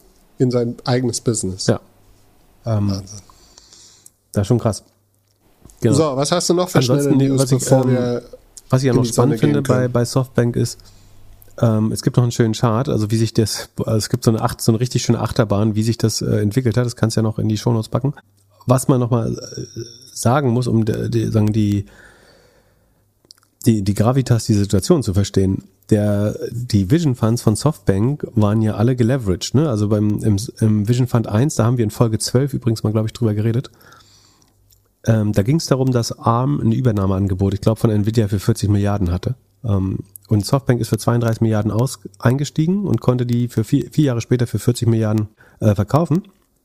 Und da haben viele gesagt, geil, 8 Milliarden gemacht in vier Jahren, ist doch geil. Ähm, das entspricht aber tatsächlich nur einer IRA von 6% über vier Jahre. Plus du musst die Management-Fee dafür ab, äh, davon abrechnen. Und das Hauptproblem ist, dass Softbank sich äh, irgendwie, ich glaube, Sekunde mindestens ein Drittel, wahrscheinlich bis zu 40 Prozent seines Fonds äh, als Fremdkapital geborgt hat, um Leverage darauf zu packen. Und dieses Fremdkapital, zumindest im, zumindest im Vision, Vision Fund 1, äh, war groß, größtenteils von Mubadala, also Abu Dhabi und den Saudis äh, zu einem sehr großen Teil, ähm, dem PIF, also Public Investment Fund von Saudi-Arabien, ähm, zur Verfügung gestellt. Und da haben sie sich aber 7% Zinsen vergeben lassen, in der Zeit, wo es wenig Zinsen gab. Ähm, das heißt, wenn du irgendwas investiert, was dir 6% Rendite bracht, hast du ordentlich Geld verloren für deine LPs. Und wa- was noch problematischer, also letztlich äh, wirkt das wie so eine Liquidation Preference, nämlich der äh, MBS da, ähm, der Hacker Peter Prinz, ähm, der äh, kriegt quasi so oder so seine 7% und seine 28 Milliarden, also auf seine 28 Milliarden äh, Debt, die er da reingelegt hat, heißt äh, 7% davon müssten so rund 2 Milliarden, sein. Das heißt, er kriegt jedes Jahr 2 Milliarden da oben drauf und kriegt die immer bevor irgendein anderer LP, inklusive Softbank, ähm, da Geld rausbekommt. Das heißt, ähm, die, das Geld, was für die anderen LPs, die Limited Partners, die da investiert haben, übrig ist, ähm, schrumpft in der Phase, wo die Distributions und sagen die Exit-Möglichkeiten sehr schlecht sind für den für die Vision Funds, äh, schmilzt oder wird die die die theoretischen Distributions, die übrig sind, werden sehr stark komprimiert, während äh, de- de- der Saudi halt so oder so sein Geld äh, zurückbekommt und äh, letztlich wahrscheinlich einer der Schlaueren in dem ganzen Konstrukt sein wird, während Massa im schlimmsten Fall mit Null rausgehen kann, äh, wenn sein äh, Teil komplett komprimiert wird im äh, schlimmsten Fall. So was wahrscheinlich nicht, was nicht wahrscheinlich ist, äh, glaube ich, aber im Moment äh, ist man, glaube ich, elf, ist der Vision Fund 2 11, 11 Milliarden unter Wasser. Äh, das ist auch ganz ordentlich. Und weil er eben diesen extra Hebel, also er hat versucht, das Private Equity Geschäft äh, im Venture Business zu machen und das auch noch bei den sagen, überbewertetesten Com Companies der Welt. Ähm, das hat jetzt nicht so gut funktioniert in der Zeit, würde ich sagen. So, dann machen wir noch zwei Quick News, ähm, drei sogar. Einmal hat Baidu, also der ähm, chinesische Suchmaschinenkonzern, der aber auch äh, ganz ähnlich wie Google oder wahrscheinlich vor Google schon in äh, selbstfahrende Autos Technologie investiert hat, ähm, jetzt erstmals die Lizenz in China bekommen, Robotaxis ohne Fahrer fahren zu lassen. Die konnten das schon länger, aber es war noch gesetzliche Vorschrift, dass da jemand sitzt und Kaffee trinkt, äh, während das Auto lenkt, äh, sicherheitshalber. Jetzt darf ähm, Baidu aber in gewissen Städten ähm, komplett fahrerlos Taxidienste anbieten.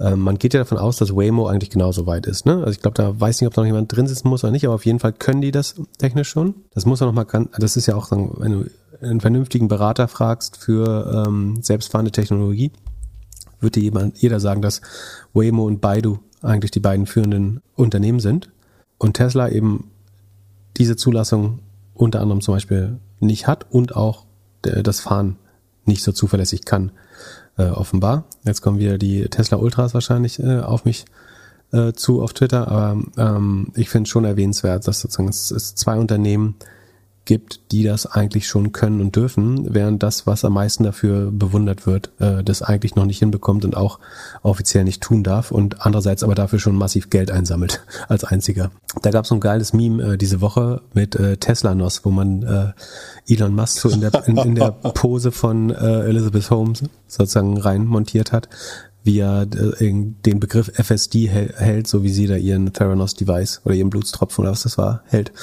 Wie auch immer. Ähm, dann gibt's noch kleine Antitrust Corner.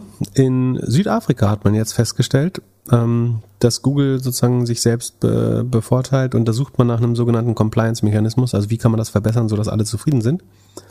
Und da hat die Competition Com äh, Commission in Südafrika jetzt vorgeschlagen, also folgende Vorschläge gemacht. Erstens, paid results are required to be clearly distinguishable uh, as advertising.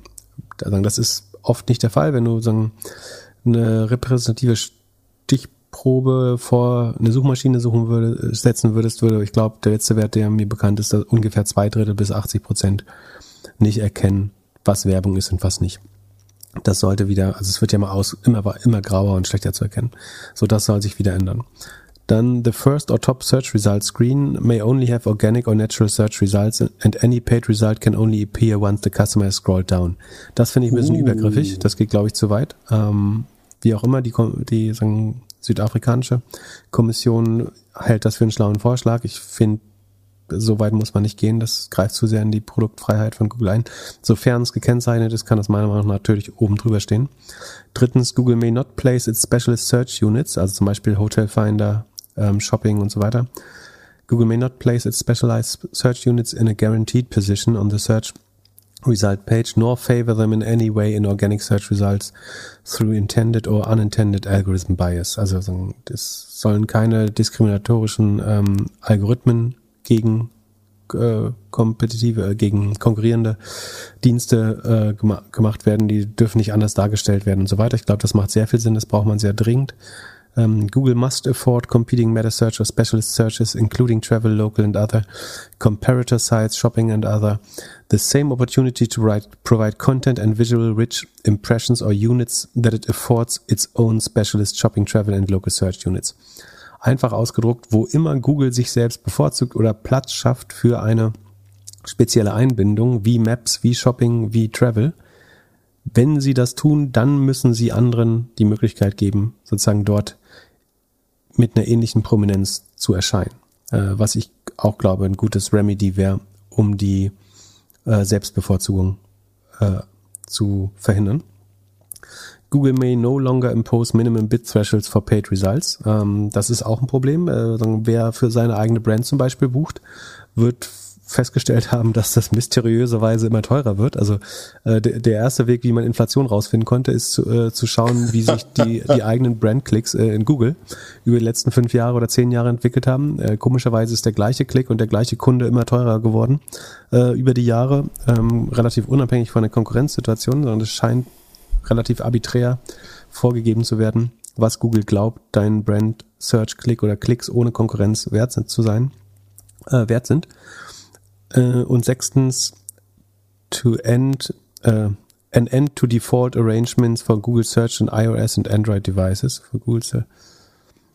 Achso, dass man äh, das Google-Suche nicht mehr die Default-Suche auf iOS und Android. Ah, das wäre krass. Ähm, end to default arrangements for Google Search on iOS and Android devices.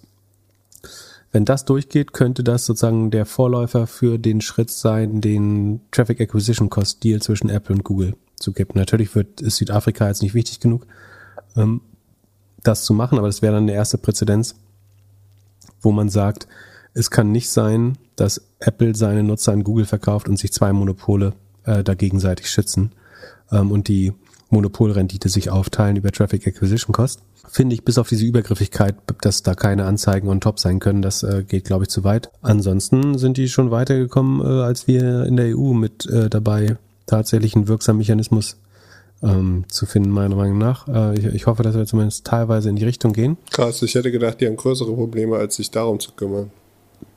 Aber gut, dass es jemand macht. Was denn, was, was ist denn das für eine kolonialistische Einlassung hier? Und jetzt äh, mal nicht wieder, dass das rausgeschnitten wird hinterher. Ich werde mich jetzt noch dreimal nee, darauf aber ist beziehen. das so? Also, die haben doch jetzt nicht so große Tech-Firmen, die dort sind und äh, haben ja in dem Land wesentlich größere Probleme. Aber ein, ein Hauptproblem ist doch zum Beispiel schon mal, dass wenn Google von, von jedem Business da die zum Beispiel über die hohen Minimum-Bits für Brand-Queries äh, Marge abschöpft, wird steuerbares Einkommen, was in Südafrika versteuert wird, nämlich wenn das Unternehmen diese Gewinne gemacht hätte äh, oder größer, schneller gewachsen wäre, dieses steuerbare Einkommen wird verwandelt in nicht steuerbares Einkommen, weil sagen das sicherlich wahrscheinlich wieder durch Dublin oder Niederlande läuft, ähm, bevor es äh, in den USA ankommt oder sonst wo auf, äh, auf irgendwelchen Inseln. Ähm, und es hilft auf jeden Fall schon mal bei der Staatsfinanzierung, wenn die Unternehmen äh, ein bisschen mehr Marge haben und sagen, da nicht äh, sozusagen Steuern zahlen müssen an Google, die dann nirgendwo auf der Welt vernünftig versteuert werden. Ähm, von daher ist das schon Staatsaufgabe, mal dafür zu sorgen, dass ähm, die lokalen Unternehmen die einen Teil ihres Profits behalten und nicht zu 100% bei Google abgeben müssen oder bei Google und Facebook. Oder sie, sie machen es als erstes, weil sie die, das einzige Land sind, in dem Google noch nicht so viele Lobbyisten hat, die dagegen vorgehen können. Da, das äh, kann auch sein, oder die Politiker sind einfach noch nicht so korrupt, aber das würde ich bei Südafrika vielleicht auch. Naja, ähm, wir gehen noch weiter zu einer News äh, von Südafrika, ähm, sagen eine Schublade tiefer nach Nordkorea. Da habe ich lustig, äh, eine lustige News gelesen. Und zwar versuchen nordkoreanische ähm, ja, Agenten oder sagen äh, Re- Regimesoldaten jetzt sich so mit Hilfe von Fake-Lebensläufen aus LinkedIn bei insbesondere äh, ähm, Kryptofirmen, aber auch anderen Tech-Firmen zu bewerben, um sozusagen einerseits Social Engineering zu machen, also eventuell Zugänge äh, zu, zu bekommen oder sogar äh, Krypto zu klauen, die Firmen zu hacken, äh, weitere Passwörter zu erpressen oder was auch immer. Und zwar, was sie machen ist, ähm, wie gesagt, sie kopieren einen attraktiven Lebenslauf von LinkedIn, kriegen dann natürlich in der Regel ein Jobinterview, ähm, lassen dann entweder den Zoom-Screen aus und sagen, ihr Webcam geht gerade nicht, oder zeigen sich ganz normal und sagen aber, sie sind Nord, äh, sie sind Südkoreaner oder Japaner. Und äh, der, der durchschnittswestliche Mensch kann das leider nicht äh, sehr gut voneinander unterscheiden. Und äh, da soll es einige erfolgreiche Versuche schon gegeben haben. Und äh, sie versuchen, wie gesagt, einerseits Kryptowährungen zu stehlen im großen Umfang und wahrscheinlich sich weitere Sicherheitslücken zu schaffen und auszunutzen. Ähm, so, das soll jetzt keine sagen übermäßige sagen Argwohn oder Feindlichkeit äh, davor wecken, aber aufpassen muss man immer bei sowas wahrscheinlich. Ich habe zum Ende noch eine Frage an dich. Gab es im Osten früher das Guinness-Buch der Rekorde? Ah, Hast du, wusstest du als Kind, was das ist? ich wusste, was das ist. Ich weiß nicht. Also ich war neun bei der Wende. Ich weiß auch, dass ich sehr früh eins hatte. Ich weiß nur nicht, ob es. Es war mit Sicherheit in dem Dreh. Ich bin mir nicht sicher, ob es das. Aber Sport war ja eigentlich was sehr verbindend. Obwohl, nee, da war. Mh, ich weiß nicht, sind da Produkte drin? Ich glaube, Wow. daran würde es liegen. Ich glaube, es gab es in der DDR nicht. Warum? Aber es ist Hast ein du, hast du schon mal überlegt, dass du gerne irgendeinen Rekord schaffen würdest? Ich, ich stehe mittelbar, äh, ich glaube, so ein, Turn, ein, ein Beachvolleyball-Turnier, was ich zu der Zeit mitorganisiert habe, war zu der Zeit das größte Beachvolleyball-Turnier der Welt. Äh, mit über 1000 Teilnehmern. Äh, ich weiß gar nicht, ich glaube, das war eingetragen mal, äh, tatsächlich. Ich glaube, du hast jetzt die, die Chance überhaupt in den kommenden Wochen. Du könntest der Podcast-Host oder Podcaster sein, der ununterbrochen in den meisten Formaten in einer Woche erscheint. Muss noch ein bisschen mehr machen als letzte Woche. Nee, Aber stell dir mal. Stell dir vor, du würdest einfach 24 Stunden jeden Tag senden. Für Das kommt aufs Woche. Format an. Äh, Genau, auf, auf also Twitch ich meine, macht man das ja auch quasi rund um die Uhr. Wenn alles gesagt dich noch einladen würde, hättest du schon mal einen Tag voll. So, dann musst du noch diese ganzen Alles kurzen gesagt, ich Formate. glaube, da würde das Format äh, zu Ende sein danach, weil äh, die würden das danach nicht mehr machen, nachdem die ähm, die ersten 36 Stunden mit mir äh, durchgemacht haben.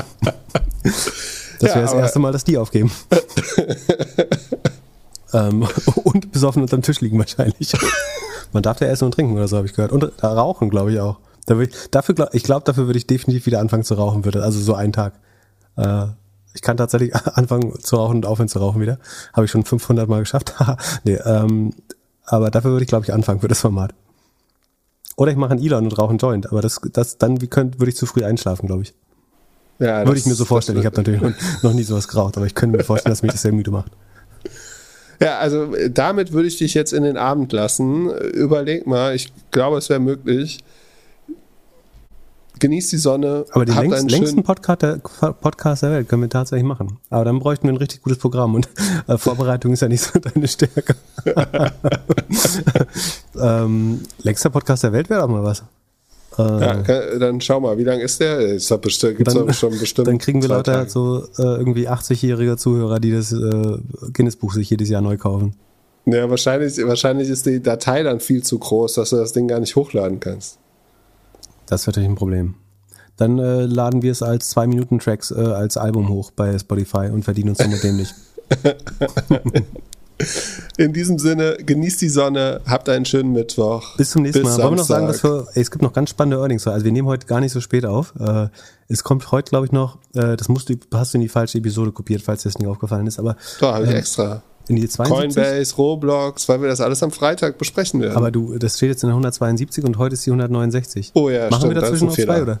Ja, ja, ja. Genau. Also bis dahin kommen noch Coinbase, Roblox, The Trade Desk, Wish, Wix, Walt Disney, Ju Jumia, ähm, Bumble und jetzt hast du es weggemacht. Ähm, naja, und ein paar andere. Also es bleibt Rivian. spannend und irgendwann sind die Earnings auch wieder vorbei.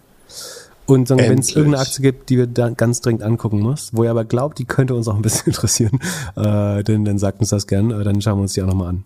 Ähm, Ja, und sonstige Fragen auch gerne immer an podcast.doppelgänger.io. So, jetzt Kopfhörer raus, ab in die Sonne. Falls ihr doch drin bleiben wollt oder weiterhin die Kopfhörer. Warum hast du eigentlich schon wieder ein Hemd an heute? Ich mache gerade die perfekte Übergang, den perfekten Übergang, dass man auf YouTube jetzt die Highlights von Twitch sehen kann. Moritz hat es geschnitten. Halbe Stunde kurz, was wir so machen. Und ja, Hemd, ich, äh, du wirst jetzt die Jan Delay-Transformation äh, bei mir äh, miterleben. Mich gibt's ja ab jetzt nur noch im Hemd. Also, irgendwann kommst du dann in Schlangenleder oder was und äh, Goldbrille? Möglich, möglich. Alles für den Style. ich bin gespannt. Genau, und ansonsten äh, auf, auf YouTube gibt's immer jetzt irgendwelche komischen Angebote von uns Ja. neuerdings. Neuerdings. Und wer einen Tipp hat, wie wir uns sozusagen abtrainieren können, immer gerne her damit. Ja. Bis und wer, dann. wer Tschö, Langeweile hat, kann einen der zehn Podcasts, äh, hören, die ich letzte Woche gemacht habe. So. Ciao, ciao.